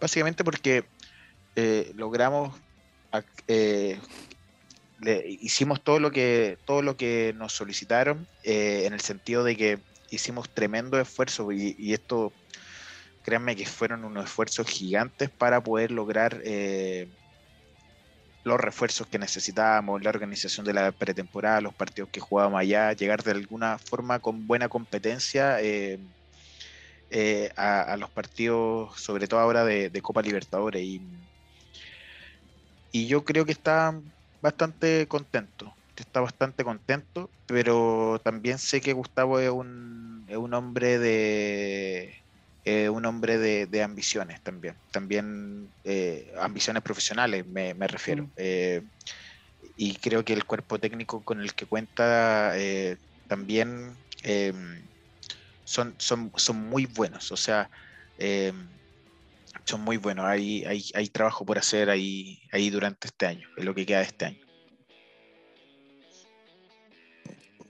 ¿Querías decir algo, quería decir algo Álvaro, tú por el- del proceso de, de arellanización No, del- cuerpo técnico? Porque no, no es un buen momento No, para... no, no, o sea, no Porque me lo que- quiere dejar ridículo. Eso es lo que, lo que pasó, Edison, es que-. Llegó Álvaro un día y dijo, oye, ¿sabes que les voy a hacer la rellenización a, a- a Quintero y a todo el cuerpo técnico? weón, La raja estuvo súper bueno, los dejé locos, son colocol. Fin de semana siguiente, el profesor. CJ fin de semana siguiente, el profesor CJ se agarra la frutera en Antofagasta, weón, lo suspenden por cinco fechas, los valores de Arellano, no sé más, nos dejó en vergüenza. No, terrible. sí. Pero bueno, ya cambió parece. Sí. Bueno, ahora está Sí. expulsado también, pero bueno, eh, lo queremos igual. Detalles. Ya, la última cosa, Edison, ya para terminar, y, y en tu papel de hincha de Colo Colino, eh, este Colo Colo, ¿para qué está? Este Colo Colo 2022 es, es el- la mitad del proceso, ya, ya con esto ya se puede terminar un, proceso. ¿Para dónde, ¿Para dónde crees que va? Nos entusiasmamos un poquito más con la Copa Libertadores, con el campeonato. Sí, ya, ahora sí me puedo opinar más libremente, digamos. Ya no tengo un rol. Pero sí, yo creo que vamos a poder hacer una, una buena copa. O sea, yo creo que vamos a avanzar al menos unas dos rondas más. Eh, esa es mi, Ah, esa es mi, mi expectativa. Eh, eso es lo que creo. También viendo ahí cómo anda el plantel. Em, a menos que tengamos la mala fortuna de que tengamos jugadores con alguna lesión importante por ahí. Usted igual, bueno, todos nos damos cuenta que existe una estructura de juego que se basa también bastante en cierta individualidad y que si esas individualidades fallan, eh, los rendimientos colectivos son, son distintos. Entonces, em, yo creo que en Copa Libertadores se puede avanzar, sí, y en el torneo nacional definitivamente hay que salir campeón, sí o sí. Eh, eso es lo que queremos. Eso es lo que Así es. Sí, es que sabéis que nosotros estamos tan, después de lo que nos, de, de lo que nos pasó eh, con ese partido, o sea, con, no con ese partido, con ese campeonato maldito, porque uno al final lo, como que lo resume el partido con lo de Conce, el partido de lo de Conce, pues, comparado con lo otro, fue una Un maravilla. sufrimiento permanente todo ese campeonato. Sí. Yo después de eso, quizás porque somos, nosotros somos más viejos, yo después de eso, sabéis que cualquier cosa ya, no sé, ya ganarle Alianza en Santiago, ya, ya me voy por pagado, ya esta Copa Libertadores ya cumplimos. Eh, pero claro, uno después cuando, cuando ve el equipo que está jugando bien y que las cosas están haciéndose bien, se entusiasma. Si uno se entusiasma cuando el equipo es malo, imagínate ahora que el equipo está bueno. Así que no. Sí, no, sí, es, es algo natural, po, es algo natural. Eh, se ha generado una mística que yo creo que estamos todos esperanzados y está bien. Si Colo Colo también es eso, Colo Colo también es esperanza, también es tener hambre de los triunfos. Somos Colo Colo, digamos. O Ah, sea, linda. hay que tener esa ambición. Una frase. Excelente. Ya podéis, ¿no? que, un millón de gracias. Te has ya pues, pasado. le agradezco. Yo, Disculpa mira, el lo, abuso. último, disculpa lo último que me gustaría decirle era que, bueno, que dar sus cuotas. Ah. muchas gracias a todos por el apoyo. La verdad que hemos sentido un cariño tremendo. El otro día en el estadio fue una locura. Em, y estamos muy agradecidos de, de ese apoyo. Eh, sin duda, no, todas las cosas creemos que pasan por algo. Eh, nosotros nos fuimos con la frente en alto, con nuestras manos limpias eh, y con la satisfacción de haber dado todo por Colo Colo y nos fuimos de la concesionaria, no nos fuimos de Colo Colo, estamos en el club. Y, hay que tener esperanza porque creo que dejamos bases eh, bastante fuertes, dejamos unos cimientos, yo creo que bastante fuertes, no, no creo que este sea un proceso que se pueda como eh, destruir, digamos, o algo así. eh, es más, yo creo que incluso a- con Alfredo, con Ángel, que con ambos tengo una, una súper buena relación, eh, yo creo que ellos van a intentar eh, hacer todo lo que esté a su alcance también para, para que a Colo Colo le, vaya bien. Eh, ahí yo tampoco me, me pierdo. Yo, ellos también quieren que a Colo Colo le vaya bien. Y yo creo que a Colo Colo le va a ir bien, le va a ir bien. Tenemos que seguir conversando, por supuesto, tenemos que seguir avanzando y nosotros vamos a estar fiscalizando, eso lo vamos a hacer.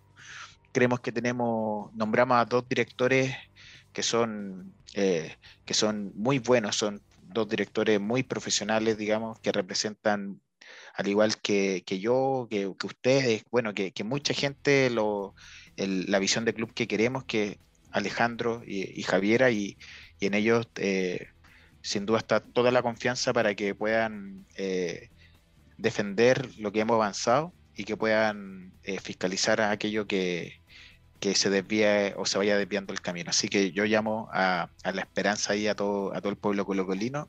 Y por último, que paguen las cuotas. Paguen las cuotas. Es verdad, tenemos un club fuerte y no tenemos que decaer. Todos tenemos que ser parte de este proceso. Que es un proceso histórico. Yo creo que además es un proceso irreversible. Yo También. creo que es un proceso irreversible. Así que para eso lo necesitamos a todos y a todas. Así que paguen sus cuotas. Eh, En el ¿Me corto plazo, en el corto plazo, Edison, se vienen las elecciones de diputados. No sé si, si hay al- algún. ¿No? No. No, ya. No, no, Nunca te nosotros metas colocolinos. nunca te Javier, antes, antes que Edison se vaya, Dale, dale. dos cositas. Eh, bueno, le hablaba del cariño que recibía la gente y en el chat también. Mucho cariño hacia ti. No sé si tenía la oportunidad o estaba mirando el stream, pero mucha gente eh, agradeciéndote, dándote las gracias, eh, diciéndote lo mucho que te querían. Eh, así que también se vio reflejado acá el cariño que tenía la gente hacia ti. Y Muchísimas segundo, gracias. y pa- creo que para terminar, nosotros como programa tenemos una sección, Javier, que se llama Yolanda Sultaneo. Se llama el Yolanda Sultaneo, donde, donde, donde tratamos de, eh, de pronosticar lo que va a pasar en el próximo partido. El próximo partido es en. ¿Dónde, Álvaro? El próximo partido se suspendió, parece, ¿no? Voy a decir en Ecuador. Ya, perfecto. No, próximo partido, Alianza de Lima contra Colo Colo y el, y el Yolanda Sultaneo son tres cositas. Después vamos a volver con, con, con- Betson. el que lo hablemos todo. Pero el Yolanda Sultaneo es resultado exacto, el que haga los goles y alguna incidencia llamativa. Incidencia llamativa es algo extraño que pase durante el partido. Algo, Ya, Por algo ejemplo, en esta inusual. pasada puede ser que Álvaro entre desnudo corriendo a la cancha. Sí, pero tratemos Solamente un no. ejemplo, no es que vaya a pasar. es un que no. ejemplo, claro, no es que exacto, exacto. exacto. Tratemos que no. Entonces, resultados exactos ahí son de, eh, para el día jueves, 10 de la noche. 2-0 a favor de Colo Colo. Ay, qué lindo. Vamos. Buenísima, ya. ¿Qui- ¿Quién haría los goles?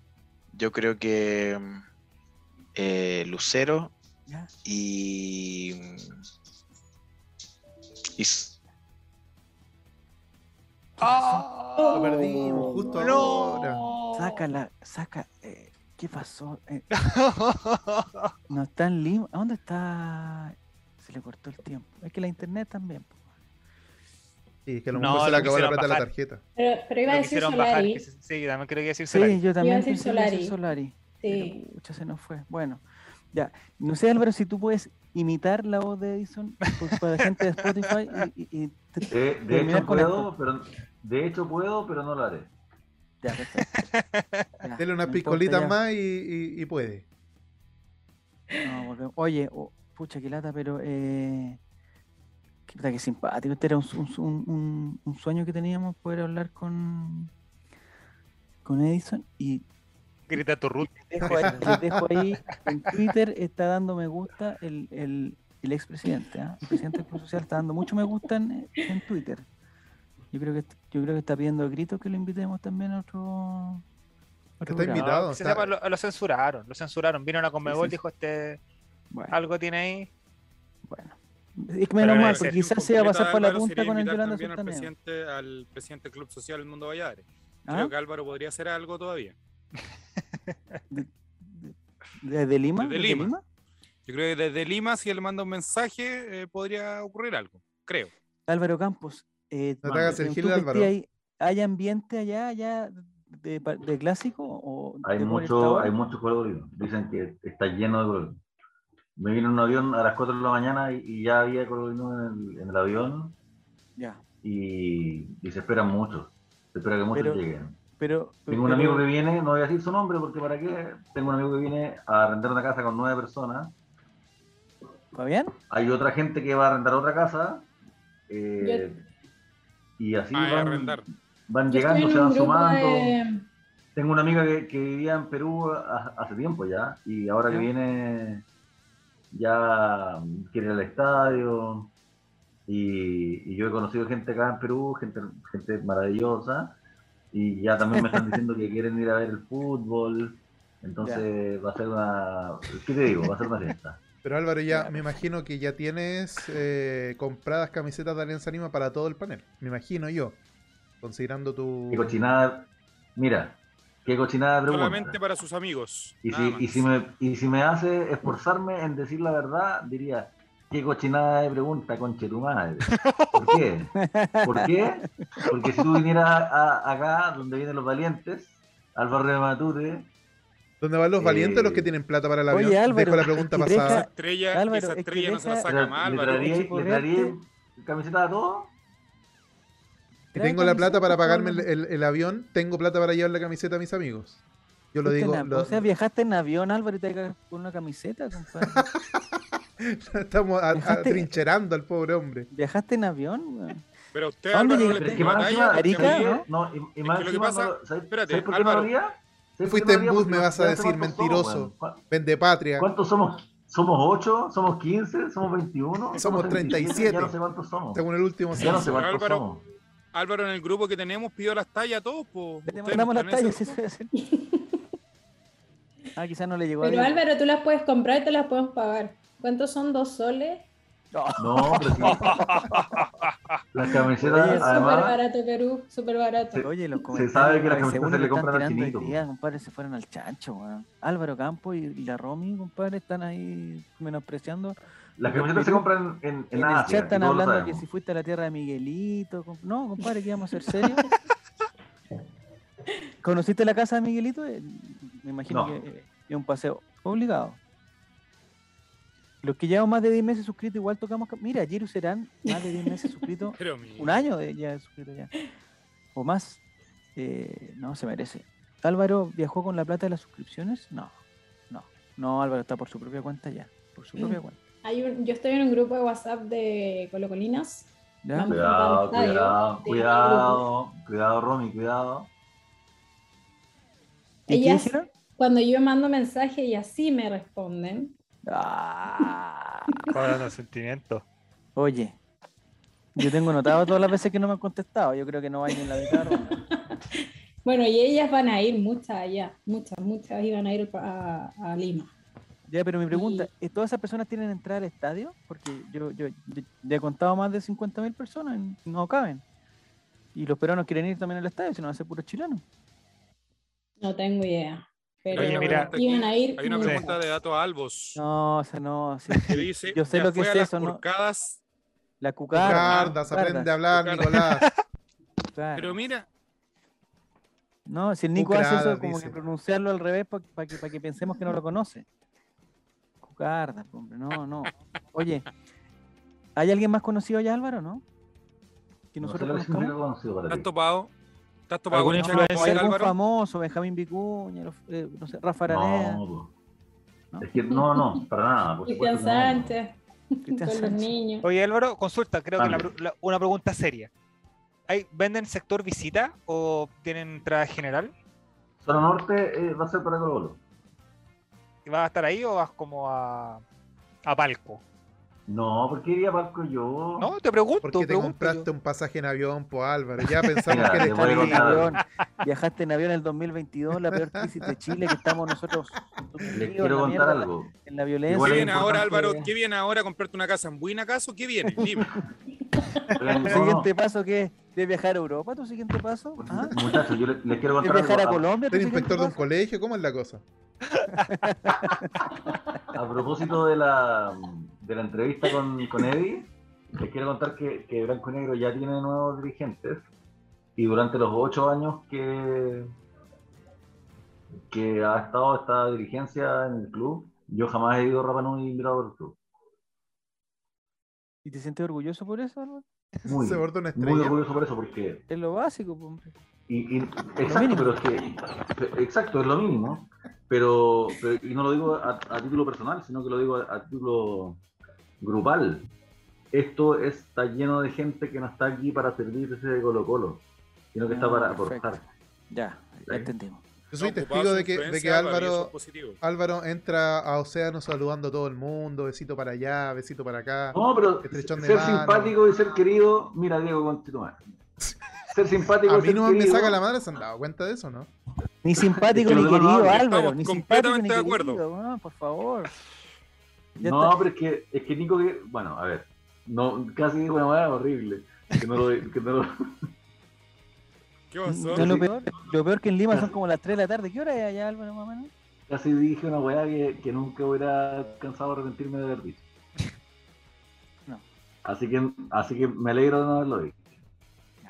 Ya. Y fue Vamos a solamente porque, porque Diego me, me está incitando a insultarlo. Pues. No, Entonces no, pensé en un insulto, más. Respétalo como jugador y como persona. Listo. Y se acaba. pensé en un insulto nuclear.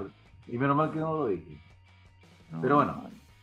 Eh, está tomando el punto es que nada, ser querido es, es lindo, te- tener amigos, Diego, abre tu corazón, abre tu corazón, entrégate al, al cariño, que, que los que están alrededor tuyo te quieren dar.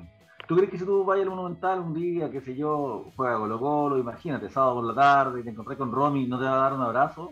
¿Ah? Romy sí, la Romy sí. ¿Tú crees que si que Nicolás Reyes te ve en la calle? Te no veo en los decir- tribunales también te saludo. No te va a decir, Te veo en "Ah, tribunales, dije. Te veo en tribunales, le dije. No, madre. Ahí nos Como topamos con. Diego por los Sí, pues. civiles. Ah, por una cosa de trabajo. Sí. Sí, Ay, pues, Te veo en tribunales, te veo en tribunales. en el Te veo en el juzgado. juzgado, en el Estamos- juzgado. Ya muchachines, oigan, eh, como tenemos que hablar de, de fútbol y de Colo Colo, eh, la primera duda es la de Brian Cortés.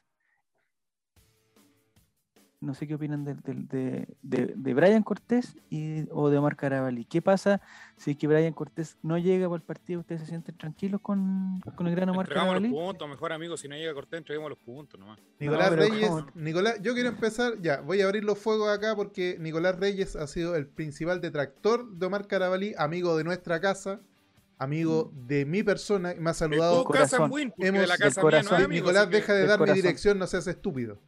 Entonces, eh, Omar Carabalí, hemos intercambiado cuatro palabras.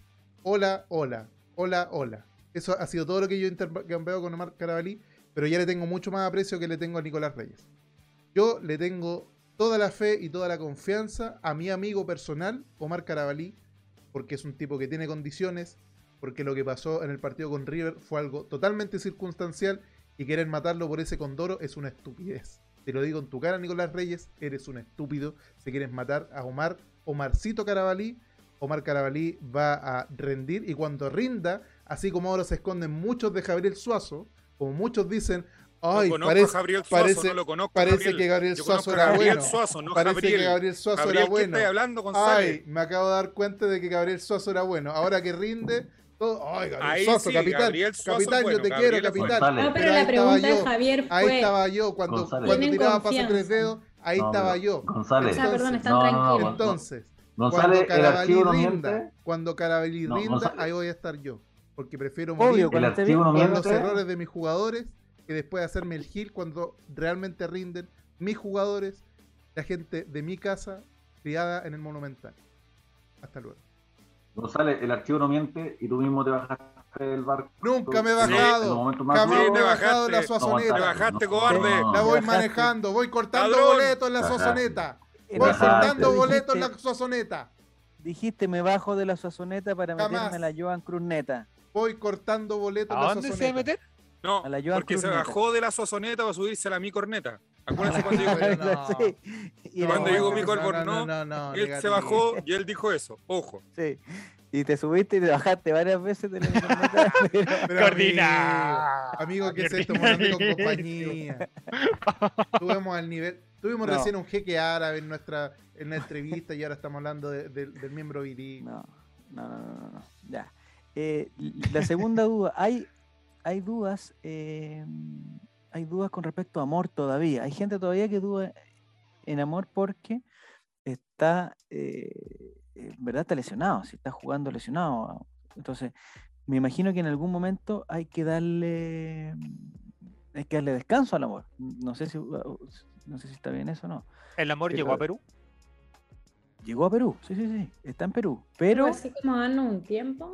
entre algodón, exactamente, Romy. Porque si seguimos con, con esta intensidad del juego de amor, eh, eh, jugando contra River Plate, después jugando contra Alianza de Lima, después quizás contra quién va a jugar, eh, contra New Blanchester, contra Coquimbo Unido, Esteban Paredes, va a marcar a Esteban Paredes y todas esas cosas, vamos a agotar el amor. Lo vamos, y, y- y lo podemos destruir. Y El nadie amor no quiere- se agota. ¿No se agota? No. Mira, qué lindo eso. Solo se transforma. Ya. estamos Mm. Ya. Pero usted, ¿tú te sentirías, te sentirías tranquilo, Mati, con, con una defensa de, de- No sé quién entraría. Tiene que entrar Yo- Saldivia, ¿no? Saldivia, claro. Yo creo que va a depender de quién juega al arco. Si eh, eh, juega Amor o juega Saldivia. Pero Amor no Por puede jugar al de- arco. Pero amor no. No, no, no, pero me refiero, me refiero a un orden, a un orden, a un orden defensivo. Porque Ah. cuando tienes la, la defensa titular completa con tu arquero completo, que Ya. los conoce ya la forma de cómo salen a marcar o cómo salen a bloquear la jugada, a cuando Ya. ya tenéis al segundo arquero y más encima tenías tu central número uno fuera. ¿Me Al entendí? A es como la comunicación que puedan haber dentro de la cancha. Yo creo que por ahí va. Es Y si tema. te tuvieras algo- que jugar por uno de los dos, ¿Quién juega? si te dan a elegir, o sea, que va a ser uno de los dos. O Yo prefiero que juegue o Amor. Mira tú, ¿eh? Espérate, me- Javier se apagó tu cámara. ahí estoy. No, sí, ahí estoy, ahí estoy, ahí estoy. No, es que ese es el punto, que más allá del, del tema de Carabalí, cualquier cosa, yo creo que lo que dice Matías tiene, tiene razón de que no es... ¿Me entiendes? ¿Qué bajó? No, te escucho, dale. Que no es lo mismo, te digo, de que, de que juegue el arquero suplente con un defensa suplente y todo el tema, y que, que por ahí puede ir el tema puntual en este caso, que yo digo de que si son dos bajas, ya lo vimos el partido con Católica, si hay que tener un poco de fútbol. El fin de semana hay que ver fútbol, no hay que estar eh, haciendo otras cosas, Diego. Eh, cuando Colo Colo jugó con Católica, eh, con tres bajas costó mucho, entonces si no juega Cortés y además no juega Amor, ya se nos va a complicar un poco más el panorama. Eso es un hecho de la causa. Yo voy por eso. Yo creo que juega uno de los dos. Es que. Y pero si me dan a elegir, voy por Cortés. Ya. Y, pucha, se nos fue Álvaro, pero yo, le quería preguntar la recepción a- al peruano que tenemos en el equipo. Yo creo que es- debe ser ídolo allá, po, ídolo. La gente quiere que vuelva, la gente quiere que se quede allá en, en Lima, con Gabriel Costa. P. Ojalá se quede por allá. No, que vaya, pero Mati, por favor. Empezó el chaqueteo. No, ah, está, ah, pero, mira, estaba Diego, yo pensé que se había ido. Que no Sí, puedo hablar si los demás están jugó- hablando. Ah, ya, ah, dale, dale entonces. Entonces habla tú. No, habla tú. Corta tú. Mira, en el chat dicen lo mismo. Si juega Cortés, no juega Amor. Y si juega Amor, juega Cortés. Omar. Amor y No, Omar. perdón, Omar, yo, creo que Omar. esa, yo creo que esa es la, es la lo más sensato. Va a jugar Pero eh, Amor y Omar. No, no, va a jugar. Cortés salió, Cortés salió lesionado y el fin de semana andaba subiendo historia en un baby shower del perro Carlos y no lo veían ni con dolor ni con ni una wea. Pero que Amigo, los baby shower no tienen el mismo si no tipo tú- de. Si no, la cantidad de shower no hay- estrecho sí. la encargo. Yo creo que el profesor, que el profesor Quintero debería dejar a Cortés para la Copa Libertadores y darle minuto a Caramelí en el campeonato nacional. Campeonato nacional. Eso Mira, también, mira, buen punto también, ¿ah? Y así darle tiempo que se recupere bien. Oye, yo a propósito, el otro día me cambié de aplicación para ver los resultados, ¿ya? Que- porque la que yo tenía no me daba los resultados del Sport Recife. Me decía el resultado final nomás, pero no me decía eh, por quién había hecho gol, entonces me cambié. Dije, esta aplicación es muy mala. Y en la aplicación que me cambié ahora, que es una amarilla, no sé si ustedes la conocen, con un número uno, que son como las patitas de un futbolista, eh, es tremendamente farandulera. Bueno, hoy día me dijo, eh, dentro de las noticias que tira, dijo, el, el insal- insalvable problema de Colo Colo que lo haría perder puntos. Y dije, chucha, ¿qué pasó? La- Me meto, pues si yo caigo en todo eso, no, no. El como tonto, clickbait. Yo Eh, dije, ¿cómo voy? ¿Cómo Colo Colo va a perder? No, porque era como insalvable situación, una cuestión así. Dije, chuta, ¿qué pasó? weón? Alguien lo inscribimos mal o no sé qué cosa. Me meto adentro y era por los minutos sub-21, pues, y queda más de la mitad del campeonato y me, y me engaña esa aplicación. Entonces, eh, ando, ando Esa- buscando otra. Que, que empieza con un número en inglés, ¿cierto? Sí, sí, Ah, sí, lo ubico. pero Lo ubico. demasiado amarillista, demasiado amarillista. Estoy tratando de buscar una, por si alguien me pero yo recomienda. tengo una, chat. te la voy a mandar por WhatsApp para no, dar- para no dar publicidad. Una buena, pero que no me dé esas noticias Una- que son... hay, una, hay una aplicación que, que le hace publicidad a datos salvos que es muy buena. No, tampoco, no me gusta esa. ¿Sabes por qué no, ¿No? me gusta esa? ¿Por qué? Porque hoy día se tira el equipo de la semana de, de Latinoamérica y pone un weón Sí, de la sí U lo- y sí pone lo un vi. weón de la U, po, weón. O sea, como Sí lo vi, sí lo vi. No sé cuál era, pero un que se llama Tapia, no sé si era un, un- que se juega por el centro de la derecha o por el centro de la izquierda, no sé cuál era. Pero lo pusieron en el equipo, o el equipo del mes, una cuestión así. No. Sí, ahí se, emborracharon un poquito. ¿Hasta qué punto llegan las estadísticas? Y eso mismo eligió el mejor arquero del año a Ignacio González. ¿Te parece que, de que- es destacable? No, el año Ignacio pasado. de González la semana pasada. No, Ataja, pero no el mejor arquero de América. po. Amigo, está con Luli. Bueno, Es socio de Luli. Tiene que ver eso. Bueno, que el mejor arquero es de, de la, de la empresa inmobiliaria, no, así, pero no, no mejor arquero de América. Hay otros arqueros mejores. No, no, si no nos engaño. Así que las estadísticas no me gustan tanto, pero las noticias clickbait tampoco. po. Pero borrar. igual, po. Es que cae. Imagínate, pues, si Colo. Colo iba a perder. Puta que Colo Colo iba a perder puntos insalvablemente, pues weón, tenía que saber por qué lo iba a perder. No podía ser de otra forma. La Colo Colo le van a restar puntos por lo menos 3, 4 veces en el año. Por Sí. Pero yo quiero saber por qué. Y ahora era por esa tontera, los sub-21. Pone a Jason Rojas y saca al- Hay un jugador de, de otro país que es igual a Jason Rojas, ¿lo vieron o no? ¿No lo vieron? ¿Dónde? Probablemente también era un clickbait y no, no caí. Puta, también le hice clic, vi la foto de Jason Rojas con otra camiseta y dije, pero este weón es el hermano gemelo Jason Rojas, bueno, exactamente igual. Porque nunca se ha puesto esa camiseta. Ya digo, ¿qué Está más? Espera, mira, mira, hay, veo. hay una, Sí, hay Son una... dos noticias, Nicolás, dos minutos que me moran hacer eso. También hago otras cosas. Hay una estadística que no sé si te- la aplicación te la dio. ¿Cuál? A ver. Que eh, en su debut empató el profesor Pinochet con Deportes Colina. Apostaría Pinochet que, esa, apostaría no que ganar. ese, ese dato no te lo dio. ¿El maestro Pinochet de dónde? No, el maestro no. El profesor. El profesor Javier no Ah, perdón, perdón, perdón. El líder supremo, perdón. El profesor. El profesor El Pinochet. director supremo, ¿cómo es? No, perdón. ¿De dónde, de dónde es el profesor Pinochet? ¿De El libertador de. De- Perdón. Deportes Colina. Ah, Colina, weón. Eh, no, yo le deseo toda la suerte nomás, pues, bueno, a Deportes Colina y a toda su hinchada. Puedes Pero decir que- para la, para la cámara, Javier, la grande cámara. Pinochet, el No, profesor. No, no, el profesor. No, No, no, pero si te- no, no voy a caer en eso porque después me sacan de contexto.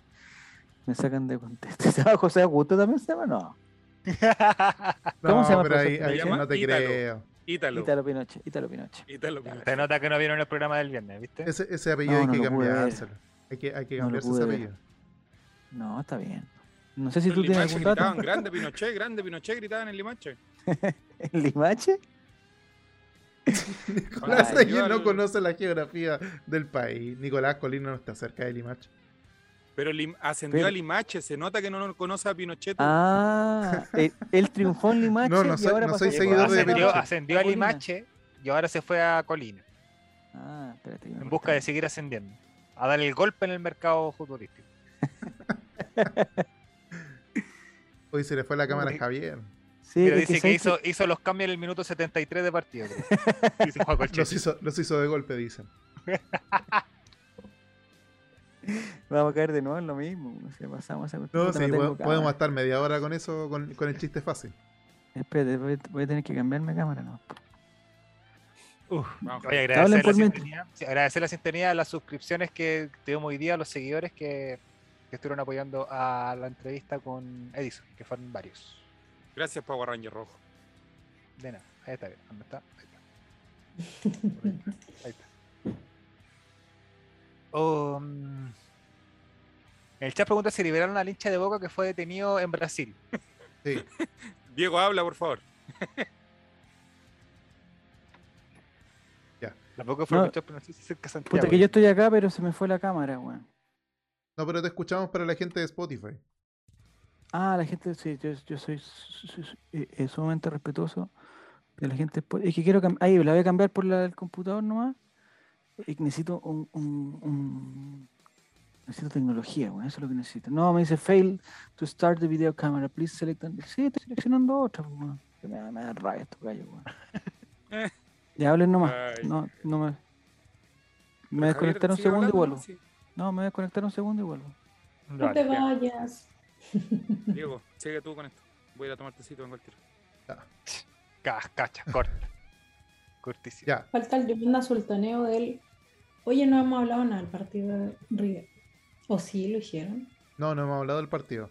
Aprovechemos, O sea, ya que no está Javier. En, columna en blanco. Sí, pero, Pero aquí, aquí me hacen bullying. Sobre todo Nicolás Reyes, que se cree vivo. Eh, aprovechemos que no está para pegarle. Oye, eh, el partido con River por Romy, tú me imagino que lo viste, lo sufriste. eh, Yo creo que, Algo vi, que- que quedaste algo. con. Sí, porque estaba en el estadio, pero estaba llenísimo, me imagino, cómo fue la experiencia de estadio. Y lo otro, Buenísimo, y lo horrible. otro que, que te iba a preguntar, eh, ¿con qué sensación te quedaste con respecto a la a la presentación del equipo? Porque efectivamente perdimos, y fue súper notorio que perdimos. Pero, pero pareciera que el equipo está para pelearle a River y a los grandes de, de las Américas. Sí, sí, o sea, yo creo que, que muchos de los que fuimos al estadio fue porque nos gusta ver a Colo Colo, obvio, y también por ver jugar a Colo Colo con River. Y teníamos la- el leve temor de que nos metieran la pelota por cualquier parte. Y no fue así, y eso ya fue una sorpresa para todos, porque no es lo mismo jugar con, con acá los equipos chilenos y ganarle a ellos que jugar con River es otra cosa. Así que se vio un partido bastante competitivo, a pesar de que, la verdad, siendo bien honesta, no vi casi nada, no vi mucho, porque estaba llenísimo el estadio, aparte yo con mi metro y medio, no vi casi nada. Pero, pero sí nos que- quedamos con la sensación de que bien, o sea, perdimos, pero, pero podemos hacerlo mejor y, y, podemos ser un poco más competitivos. Así que eh, fueron sentimientos encontrados y, un poco de sorpresa incluso hasta para ellos mismos, para los, para los mismos de River. O sea, yo escuchaba otro día comentarios de, de periodistas argentinos y hablaban de eso, de que se habían impresionado del juego Colo Colo, de, de Pavés, de Suazo, de, del mismo Solari. Y, y bien, bien eso. Eh, queda todavía, queda la vuelta allá en Argentina. Pero bien, bacán. Oye, Mati, No sé eh, qué- perdón, perdón, pe- va- No, no, no, que era lo mismo, porque ¿qué, qué vieron ustedes de- desde la casa? es distinto. Sí, no, yo creo, tengo más o menos la misma impresión. Yo también lo vi desde la casa porque no alcancé entradas. Eh, y se vio un Colo Colo muy competente, por, por todas partes. Eh, yo creo que éramos muchos de los que teníamos el mismo miedo que tuvo Romy de, que River nos fuera a dar un hermosísimo baile. Y, y no fue así, pues. de hecho lo peleamos de igual a igual hasta el final. Y eso le iba a preguntar a Matías. Mati, eh, el profesor Sabrosísimo dijo que había pasado todo por un error arbitral y después un error en el área de nosotros. ¿Tú coincides con el profesor CJ? ¿Piensas que quizás es una excusa, como le gustaría pensar quizás a Luca Tudor? ¿O, o realmente piensas que, que fue una cosa puntual lo que pasó en el partido? ¿No está Mati? Matías, ¿se murieron todos? ¿Se murió? ¿Se fueron Acá todos? Lo- estoy yo. la respondo yo. La respondo yo, ya, Ya. que se fue. o el Javier, no sé si me escuchó. Javier, ¿qué No, no, no alcancé a escuchar la pregunta, pero dale nomás a Roma, dale a Roma. Sí, yo creo que el primer gol de River fue una pésima suerte entre el foul no cobrado y el error de Cortés. Fue muy, muy mala suerte esa. Se, se ¿De Carabalí? dos- eh, de Carabalí, por la salida de Cortés. Eh, se dio en una misma jugada dos cosas que terminaron en gol y, y ya el gol de el segundo gol de ellos, que fue un golazo, nada que hacer, eh, Carabalí y el gol nuestro, así debiese haber terminado el partido. Uno a uno. Así que yo estoy de acuerdo con, con lo que dijo el profe Quinteros. Yo creo que son ese, ese partido fue el típico partido que tú juegas contra un equipo que es muy bueno, que nosotros siempre lo vemos con, no sé, pues, con el Real Madrid, que no sé qué, que al, al final, mm, aunque sea el minuto 80, te van a encajar uno y listo, se acabó el partido. Y nos pasó a nosotros, y yo creo que hay que reconocer que River está por lo menos unos, unos cinco escalones más arriba, yo creo, en cantidad de jugadores, en la calidad de los jugadores, cantidad de tiempo que llevan jugando con el mismo estilo entrenador y todo. Entonces, o sea, lo que para mí lo que hizo Colo Colo, y, quizás no es bueno ponerse en, ese caso, como los triunfos morales la cuestión, que nosotros estábamos acostumbrados antes, pero ahora ya no. pero igual hay que pensar contra quién estamos jugando. Y yo creo que con el, que el, el- termómetro de eso es que nos fuimos del estadio o la gente que lo vio por la tele después se fue con la una sensación buena dentro de todo, no fue una sensación de como, pucha, Colo Colo, vamos a caer". no. Es es una buena sensación, que estamos jugando bien, que obviamente ganar. era un equipo mejor y que pudimos quizás no ganar, pero que, que el partido daba para un empate, como dijo el profesor CJ, el partido era para empatarlo. Eh, ahora, es, es de esperar que, eh, que así como hay partidos que son para empatarlo y los perdemos, hay partidos que tengan que ser para empatarlo ganemos también. Ojalá con Alianza este, este jueves. Porque no siempre pasa que un equipo es inmensamente superior en todas las cosas. La mayoría de los partidos, sobre todo en Copa Libertadores, van a ser así apretados. pues. Entonces hay que ganarlo. Porque podríamos perfectamente perder todos los partidos apretados. Y hasta ahí no llegamos. Exactamente. Ya. Ya, oigan, eh, en beneficio del tiempo, ya llevamos harto tiempo conectados. No sé si está Diego por ahí. ¿Estás Diego todavía, no? ¿Sí? ¿No? No está, ya. Es que hagamos en serio ahora con, con- con- todos nosotros y con la gente que va quedando en el chat. eh, nuestro Yolanda Sultaneo Betson eh, para el partido del día jueves. Es a las 10. ¿Por qué la gente dice, oye, ¿por qué tan tarde a las 10 de la noche si nosotros jugamos las costas de nuevo? Si nosotros jugamos a las 4 de la tarde, a las 6 de la tarde, ¿por qué a las 10 de la noche? Toda la cuestión. Eh, el tema que hay otra hora en Perú, esa es la cuestión. Sí, en, Pe- en Perú creo que el partido a las 8, es un horario bien normal.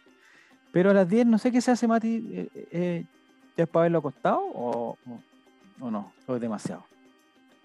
Es que si estás cansado, probablemente te quedar raja dormido, Javier, si lo ves partido No, acostado. ¿cómo te a quedar dormido? po? Obvio, pues si el partido que- está fome. Aparte que igual es, complicado. Era un, partido acostado, pues sí. Es mucho nervio, pues, Javier. ¿Cómo es la cosa? Pero tú no controlas tus tu emociones, eh, no. O sea, cuando veo un partido me cuesta. Pero acostado no me refiero a así acostado mirando, no, o sea, no Acostado con con pijama y tapado. pijama, tapado, y, y- igual nervioso, pero con pijama. Si uno puede estar nervioso con pijama No, también. a mí no me sé si- resulta. Ah, no entonces- sé. No, no me sale. ¿No?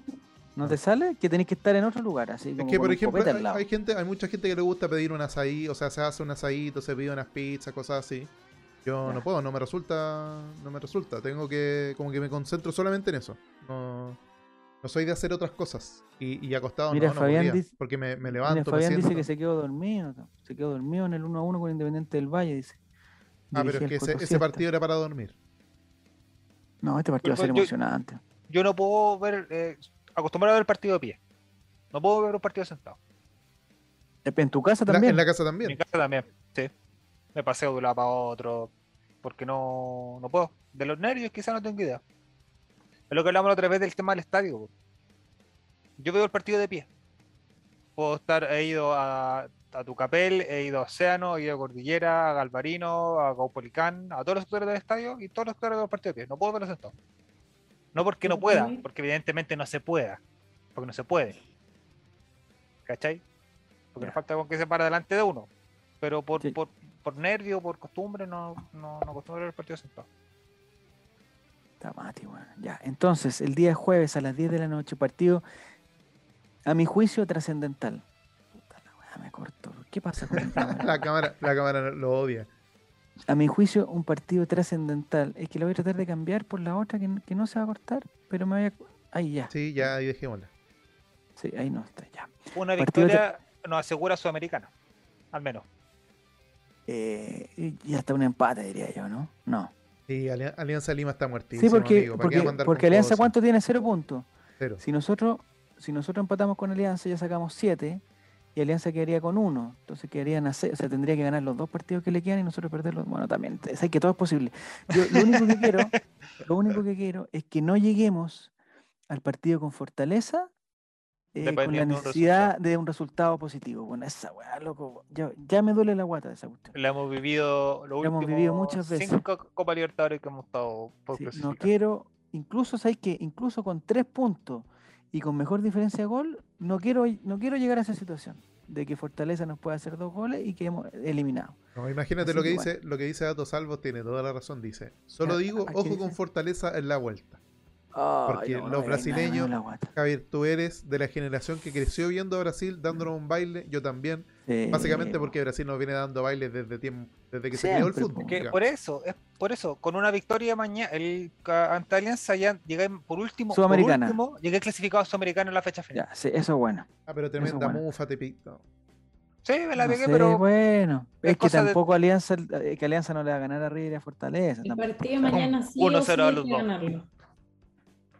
Sí. tenemos a Álvaro y Sí, Álvaro verá sí. si está quedando muy la cagada, tirar alguna bengala, se cortará la ceja. Apagará la luz, apagará la luz del Sí, estadio. Álvaro. Ya, los muchachos y las muchachas que están en el chat, por favor, les pido un favor. Vamos a hacer el Yolanda Sultaneo Betson y necesitamos tres informaciones claves. Esto es un pronóstico para el partido del día jueves en Lima. Necesitamos el resultado exacto, no Colo Colo gana, no, resultado exacto, los goleadores y eh, la incidencia llamativa. Incidencia llamativa, ya que hay gente nueva aquí en el, en el chat. Incidencia llamativa es algo diferente o algo peculiar que vaya a pasar durante el partido que no, que no, suel- que no suele pasar. Por ejemplo, no es una incidencia llamativa, va a haber un penal a favor de Colo Colo. No, hay penal a favor de Colo Colo. Eso no Y sería medida sería, hay un penal y lo hace. Claro, Eso ahí sería una incidencia llamativo. llamativa. O si no, por ejemplo, la incidencia llamativa sería que Gabriel Costa, eh, digamos, tira un penal de Rabona. Ahí ya sería ya un poquito más, un poquito más llamativo. Entonces vamos con Don Giru Serán que dice 2 a 1 con goles de Lucero y Costa. Y en ciencia llamativa dice que en medio de un ambiente de armonía entre barras de equipos hermanos, los únicos incidentes son protagonizados por miembros de medio partidario transmitido por Twitch y Spotify. Escritor y arellanizador anónimo. Ay, no sé quién puede ser. Ya. Don Juaco el Checho dice que Colo Colo gana 2 a 1 también con goles de Lucero. Bueno, en la misma, está, está totalmente copiando Juaco el Checho, no puedes copiar a, a Giru Serán. Dice que la, con gol de Lucero y Costa también, pero la incidencia llamativa que en- entra un cuyi a la cancha y el torta paso le pega un pelotazo. También sería un buen. Y expulsan Claro, al sí, puede tortopaso, porque estamos acostumbrados a que echan al tortopaso por cualquier cosa. Sí. Don Dato Salvos dice Colo Colo 0, Alianza Lima 0. Por, en este caso no hay goleadores. Y la incidencia llamativa es que Gabriel Costa no recibe puteadas. Es que, es que si recibe puteadas, eh, Gabriel Costa debería ser de, de los colocolinos, porque el, el pueblo peruano lo ama. Lo ama. Don Felipe JRC, su Yolanda Sustanea Betson, dice que gana Colo Colo 2 a 1, los dos de Lucero.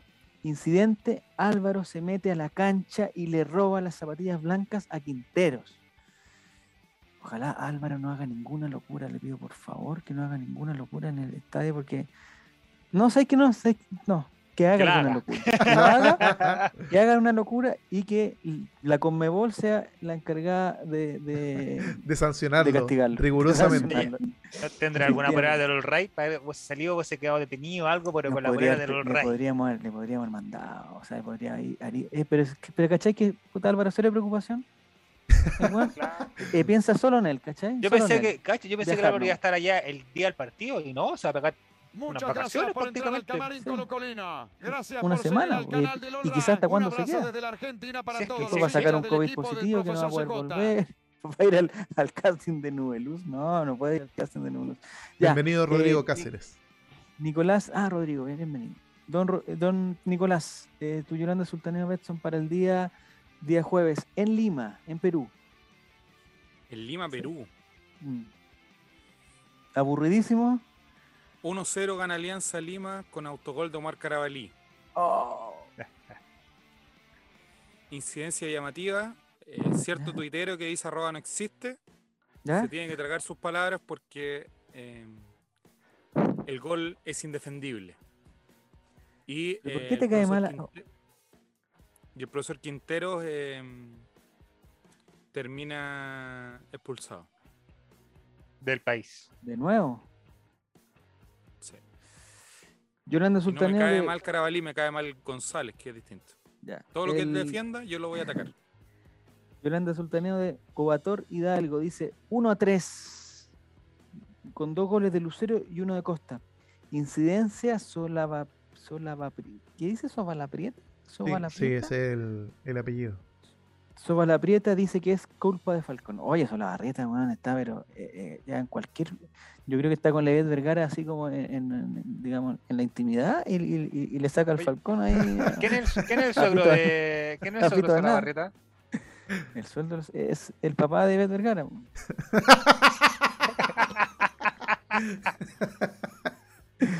Un señor que tuvo, digamos, algunos percances. Algunos percances. Ya. Eh, tengo otro Yolanda Sulta- Sultana acá, de Reptiliano. 33 dice: uno a uno con gol de Falcón. Incidencia y pelea en la barra por el ceviche y por el pisco. Dice que terminan abrazos, emociones y la devolución del Huáscar. O sea, es- es- este- este- aquí vamos a ver si realmente. Político, O sea, político. Mira, podri- podríamos eh, asegurar un triunfo si le devolvemos Huáscar. Negociamos, negociamos. Un 1-0 ¿Dónde está el tranquilo. Huáscar en Talcahuano, no?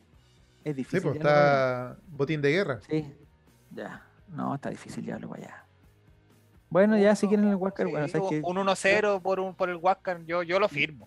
yo tanto sentimiento no tengo por el Huáscar tampoco. Me, Yo ya lo Me visité, así que me da lo mismo si se lo quieren me devolver. preocupa más Colo Colo. que Yo ya me saqué la foto, Ya. así que devuélvanselo. Eh, ¿Tú, Yolanda Sultaneo, Romy, ¿está, ¿ya estás preparada? ¿O, Sí. o leemos otro de acá? Ya, dale.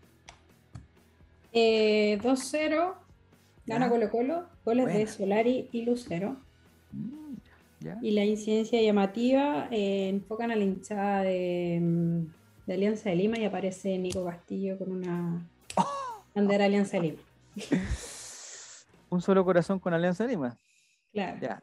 Aquí tengo el de Juan Satanás que dice 2 a 1 gana el Colo. En el minuto 95 cobran penal para Alianza que chutean con mucha fuerza entre las piernas abiertas de Omar Carabalí. Este se queda quieto y lo. Por favor, qué ordinario. don Juan Satanás. El Tigre Careca se acerca a negociar con Alfredo Slowin, quien no lo conoce y le echa los... No, no, eso no puede ser, yo no Sultaneo, no salvo. Tú ya dijiste el tuyo ya. Don Guillermo, 33, dice Colo Colo 2 a 0 con goles de Lucero y Costa. Oye, todos dicen Lucero y Todos Costa. dicen lo mismo. ¿eh? Incidencia llamativa, ingresa un hincha totalmente alcoholizado a la cancha gritando consignas en contra de blanco y negro. Las iniciales AC. Antes de Oye, Cristo. ojalá que. Ojalá no haya. eh, ¿Estás preparado, Diego, para tu Yolanda Sultaneo? Sí, totalmente preparado. Gana Colo Colo 1 a 0. Un partido de dientes apretados. eh, mucho pelotazo, poca claridad en el juego y todo se va a definir en un pen- con un penal al minuto 93 causado en contra del pibe Solari. Y adivinen quién lo va a patear. Adivinen quién lo va a patear. El mismísimo Omar, Carabalí. Basilio. No, no, no, no, no, no. Omar Carabalí va a correr toda la Un cancha zurdazo, ¿no? va a pedir ¿Un la zurdazo? pelota y la mete en el ángulo, pum, se levanta la camiseta para ti, Nicolás Reyes, que me estuviste insultando toda la semana. Eso mismo va a decir acá en una polera gigante. Omar Carabalí, gol en el minuto 93, va a ser noticia mundial. El arquero que le dio los tres puntos a Colo Colo, va a entrar a la historia, todo el mundo se va a acordar de él. Acuérdense de mí. Qué mufa se acaba de pegar Gonzalo. Dice que Campos va a ser encarcelado, Lurigan. No, no, no, no, no. Oye, mira lo que Eh, dice Juaco el Checho. Ah, ¿qué Vergara, el suegro, el suegro de Soba la Prieta, fan del profesor Pinochet, dice. Mm, Sí, sí, me parece que es de Colina también. Puede O debió estar en O Colina. debería estar en Colina. No, debe estar en Colina, ya. Eh, tú, Yolanda Sultaneo Mati, por favor, algo bueno, porque después de todo esto Eh, 3-1 Colo Colo. Con goles. dos de Lucero. No sé si con esto, si hace dos goles queda como goleador de la Libertadores hasta el No, goleador de, de la Champions League, ya con eso. ya, Eh, y el otro lo va a hacer em, Fuentes. César Fuentes. Sí, Y la, las tres, la llamativa es que las tres asistencias van a ser de Solari. Muy bien. Tú, Solari le queda- le queda poquito acá ¿Qué te en- pasa, Matías? ¿Qué- ¿Quién se apoderó de tu cuerpo que estás pensando tanto en Fuentes? No, yo siempre he sido muy defendido. Siempre he sido muy defendido, César Fuentes. El señor Martín, antes que se me vaya, porque se... Ay, se me fue. No, aquí está Martín, lo tengo, no, no. Colo se me Colo fue. 1 a 0, No, ¿lo leo? Mart- Dale, dale, dale. Que se- se Colo me Colo está 1 a acabando. 0, eh, gol de Lucero, incidencia en el estadio aparece un Miguelito, pero en versión chilena. Un Miguelito Mm. versión peruana. Un Miguelito. Sería Versión raro. peruana eso. viviendo, Sí. vi- versión chilena viviendo en Están Perú. invertidos, están invertidos. Claro, claro. ¿Cómo sería tener un Miguelito de aquí, pero versión peruana? Que hable ¿Por como qué te ríes, chileno. Mati? ¿Por qué te ríes, Mati? ¿Por qué te ríes? Es que es como raro pensarlo. nosotros- Miguelito ya es nuestro, Miguelito ya es parte del patrimonio Sí. chileno. Oye, Miguelito Pero nunca es... será como el chico David. El viejo Gatonce. Miguelito es seleccionado nacional chileno, ¿eh? De fútbol de, de, ta- de, de fútbol de, ¿cómo se llama? Talla, Talla baja, baja. De talla baja. Ojo, Sí, no vayan a que- fuera del mundial, no le va a pasar lo de Ecuador. Quizás le va a pasar. Ayuda para Rapanui, no soy político, pero veo nuestra Ah, No, qué no, no, no. Paco Esa el es estafa, Checho, ¿qué estafa, está- estafa, estafa. ¿Qué estás haciendo? El Joaquín Ramírez, por qué favor. Ya. Oigan, el... ¿algo más que decir, eh, Diego, de esto? El, el... Vamos a estar dando nuestra. Vamos a estar dando unas pildoritas también para que la gente pueda ganar con Betson. Exactamente. Vamos a Sí, subir los todos los datardos. Pero, Falta- pero lo principal que les digo yo es que sea con responsabilidad. Eso nomás les voy a decir. Que sea Y con que es para mayores de 18 años. Sí, por favor. Entonces, Así no- que relator sin, suelte ese No, teléfono. no, no puede, no puede Oye, participar. ¿sabéis qué? Pucha, aquí en, en Twitch ven solamente a nosotros que habla cada uno. Pues yo veo como estamos los cinco, Ah, y en realidad estamos los cuatro, y cuando habla el Diego es como escuchar a Patito Fres. Es como tenerlo como así de. Sí, es como tenerlo en voz en off. Pero porque ustedes no tienen este micrófono Quadcast a HyperX, Ah, modelo Quadcast, eh, Quadcast eh, HD, micro USB, Y fuente se de poder, con la QTC, de QTH. Twitch. No, no, no, a mí no me gusta que digan esas cosas. sinvergüenza. No, no, no, no, no. No, no, no, no. No le den, no le den cuerda a ese estúpido Nicolás Reyes que cada vez que. Mira, una auditoría. yo quiero hablar una urgente. cosa. Permiso, permiso, permiso. Auditoría. Una cosita. Primero. Y uno con Quiero decir una cosa. nomás. Primero, primero, cada vez que yo digo ya voy a ver el Chavo invita porque bueno hay que apoyar al canal, los cabros ahí están transmitiendo y que, que siempre entro y Nicolás Reyes dice mi nombre, por alguna razón. Siempre, siempre. El, el tipo tiene una obsesión. Segundo Nadie lugar. sabe que está González y el mundo no gira porque estás tú, hombre. Sí, pero ¿por qué tienen que decir El "Ay, mundo no gira, no sé Nico, qué"? es el sol el que gira alrededor. Siempre. Pero nada Bueno. gira en torno a ti, Diego, Ya. nada. Entonces, eso es un punto uno. Segundo punto. Este micrófono que ustedes ven acá, mi cámara, todo lo que está acá, está pagado con mi sueldo y este es un regalo de mi señora. Así que no les voy a aguantar que vengan a Ah. decir, ¡ay, se lo compró con la-". No, no, no, no. no. Así Pero que mira cómo te vuela la Romy, hombre. los voy a- cállate, Nicolás. Los voy a funar a todos y a cada uno. Al que diga que no, es que esto No. se lo compró. La Pero plata Romy, de mira Twitch cómo se está burla de ti este este está gallo, oye. En completo. No, está haciendo su derecho de Está defensa. está íntegro, íntegra la plata de Twitch. Pero no hay pruebas, no hay pruebas de eso tampoco. Tampoco Te mando mañana, Bueno. Javier. Dame tu cuenta al tiro. Dámela al tiro. Dámela al aire. Mira, y dame Pero los mira, cuatro le sale el dígitos. abogado al tiro ahí de. Déspota, Dame los cuatro dígitos. dice. Los cuatro, los cuatro dígitos que tú ingresas en el cajero automático los necesito para la Te transferencia. las- te voy a dar los cuatro. Ya, oye, eh, De cuatro letras Faltó tu Yolanda Sultaneo, pues, Javier. no, no, yo no, no, no, no, quiero participar. Tiene que no, ser objetivo. No, yo, yo, yo pregunto, no, yo pregunto. Imparcial, imparcial. Yo quería dar una información, quería dar una información muy importante que, que no me gustaría que nos, que, que nos fuéramos antes de comentar esta noticia, que es una, es una mala noticia para Colo Colo, que hoy día ya se confirmó, no sé si todos lo saben, pero hoy día ya se confirmó que hay un jugador que no, que no va a jugar en Colo Colo. Eh, lo confirmó él mismo en una entrevista en una, en una radio paraguaya. Ah. Dijo, Marcelo Díaz dice que no, él no, no, no va a jugar a Colo Colo. Puta Lástima, lo estábamos En la UC sí, pero no en Colo Colo. Por la Católica podría jugar, pero por Colo Colo no. Una lástima. Una lástima. Sí, un jugador que se metiera entre los centrales, como se Me da, me da lata esta Nos cosa, faltaba un sapo, terminar, nos faltaba. digamos, terminar así Yo bajo, digo pero que para jugadores que pierdan pelota en la salida ya tenemos a Matías Saldivia, así que su puesto ya está No. ocupado. ya tenemos a Marc Carabalí. Deja, tranquilo, Marc Carabalí. Deja tranquilo a ese hombre, que es un hombre de buen corazón, de un gran corazón. Es Tremendo tipo. Y es un tipazo, es un tipazo. O sea, es- es- o sea, lo que tiene que hacer Omar Carabalí es jugar, ¿no? Jugar, jugar, jugar, jugar, jugar, jugar. Pero no para los partidos contra Lautaro, si contra Lautaro ya hemos ganado. Me hubiese No, gustado verte defenderlo con tanta energía como lo hiciste a Pablo Garcés, que lo mataste por No, menos. porque es diferente, son casos diferentes. Pablo Garcés no- nació sin No me manos, a comparar a. Pablo Garcés. Omar Carabalí no tiene ningún hermano que haya triunfado en rojo. weón, ninguno. Ni Ninguno. tampoco en protagonista de la fama. Ojo. Ni, ni No sabemos porque cantado- hubo rojo Ecuador también, pues. Ah, quizás, ¿Viste? quizás. Habría que preguntarle a Jerez. Habría que, no sé, no sé si está ahí. No está. Oye, ¿vi- No, ¿vieron, oye, vieron Marcelo esto? Díaz ¿Tú, Diego, lo viste, viste rojo, no? Sí, lo tiene que haber visto rojo. No estaba. No, yo nunca. estuvo en rojo el hermano de Garcés, estuvo en protagonistas de la fama. Primer Ay, No, otro- por favor. No, pero tuvo otro hermano. Garcés- Romy tiene dos hermanos, tiene dos hermanos. Un que actor perdió y la un segunda cantante. generación con Mario Guerrero, cuando cantó Getsemaní Mario Guerrero. Le ganó, le ganó Mario Guerrero tantas veces, la semifinal, la cuarta de final, octava final, le ganó todo. En la final perdió, porque bueno. No me eh, acuerdo. Son dos Garcés, o sea, son tres Garcés. Los tres hijos ilustres de El Barranco. cantante, el actor y el manos de Y el discapacitado. No. Tú sabes, prima, eh, Romy, ¿tú sabes quién es primo de Garcés? Andrés de León. Un dato ahí que. Ah, sí. Se nota que no, no se llama Andrés de los miércoles. claro, ¿Cómo se llama? No, se llama Andrés Garcés.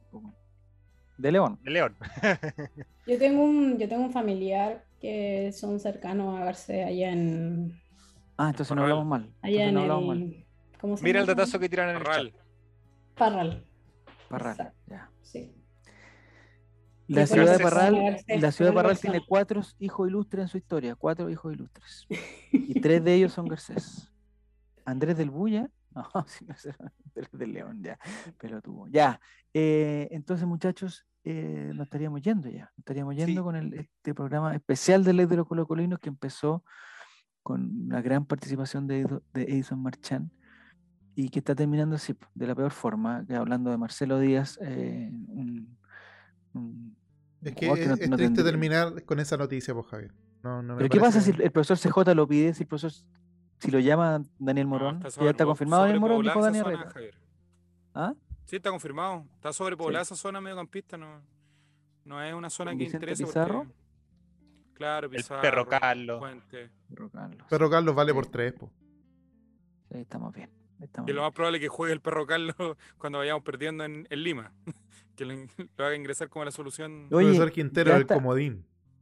Oye, se me apagó el teléfono, pero Es ya está la, pro- programación para el mes de mayo y que está bien apretadita, ¿ah? bien apretadita. Te la busco, te la busco. Pero hay un, hay un partido especial que es el partido con O'Higgins, que me parece que es como tres días después de uno de, de- de ser tres días después de River y unos poquitos días antes de Fortaleza. Me parece que si en ese partido con O'Higgins no debuta, eh, no debuta Joan Cruz este año, ya es que Joan Cruz no tiene ninguna oportunidad, porque ese partido vamos a ir con, o- con 11 reservas al tiro. Columna en blanco. A ver, vamos. démosle. Jueves 19 con River Plate, domingo 22 con O'Higgins y miércoles Ese. 25 con Fortaleza. Mira, es muy bien, Mati. Ese domingo me parece que, que- que hay, hay que guardar al, al, al plantel. A De no pasada ser, te voy a con- connotar el Instagram. De pasadita. Ah, ah, con- mira, ahí está César Te connoto el. Instagram. Ya, muchas gracias. Los partidos de Colo Colo en el mes de mayo. Es el día jueves 5, que ya lo sabemos con Alianza Lima.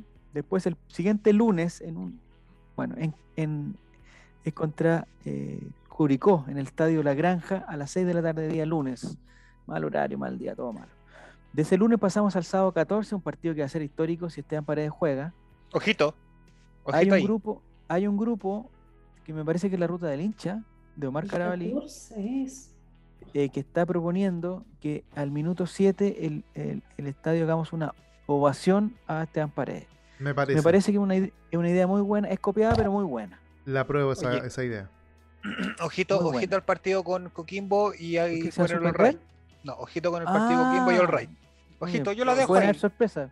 Te las dejo Se viene- Atención los que están todavía en el chat. Se puede vienen cositas. Se vienen cositas, ojo ahí. Después del sábado 14 pasamos al día 19, que es jueves, contra River Plate en Argentina, partido el más difícil del, del grupo. ¿A qué hora Y aquí es donde yo decía que está el problema, porque si vamos a jugar el jueves en Argentina y vamos a tener que volver el domingo a jugar en Rancagua, me parece que ese partido no lo pueden jugar las mismas personas que además tengan que jugar el siguiente miércoles en el Monumental contra Fortaleza en un partido que puede ser definitorio, que lo más probable es que lo sea. Ojalá no, pero lo más probable es que lo sea.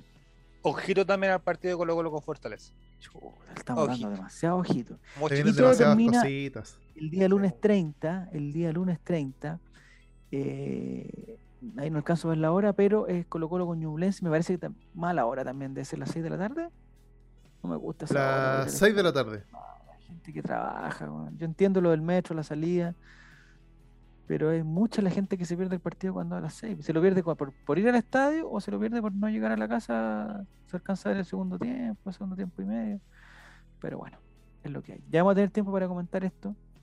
Eh, así que muchas gracias Mati, muchas gracias Diego, gracias Nicolás y gracias Romy eh, por estar aquí con nosotros en este capítulo especial de Ley de los Colocolinos. No sé si, si tiene alguna información para despedirse, alguna cosita. Sí, yo quiero decir algo que antes nos vayamos. Quiero agradecer a eh, La Papa, a Dani AAA, a Juan Pablo, a Álvaro Plaza, a P. Vergara, a Juan Felipe, a Joarel, a Felipe 2021, a Eduardo 14018, a Vicente 07, a Rojox, a Andrés y a Rodrigo Cáceres por haberse unido al, al camarín colocolino durante esta transmisión.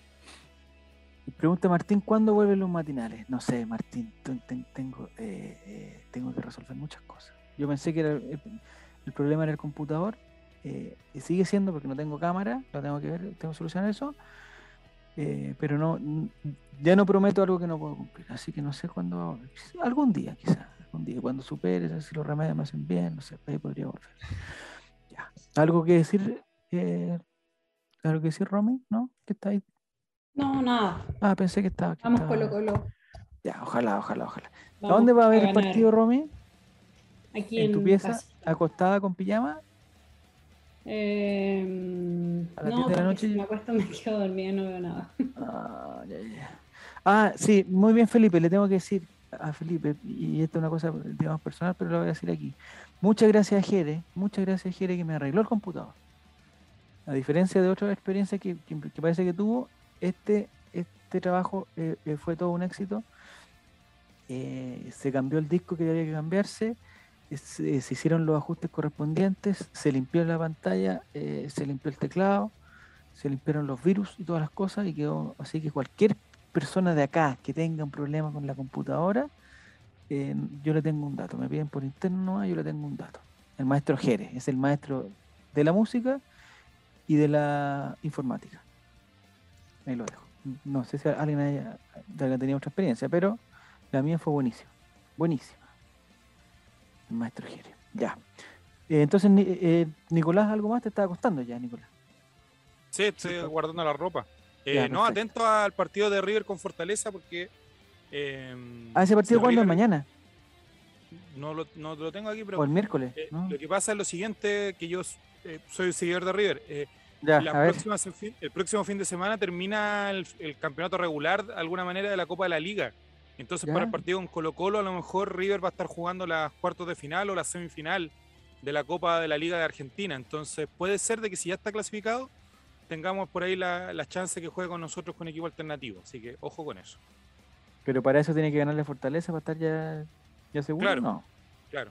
O sea, la Oigan. idea es que de River clasificar lo antes posible para lo que viene en mayo es las finales, o sea, cuartos de final, semifinal y la final de la Liga de, de la Copa de la Liga Argentina que quiere ganar.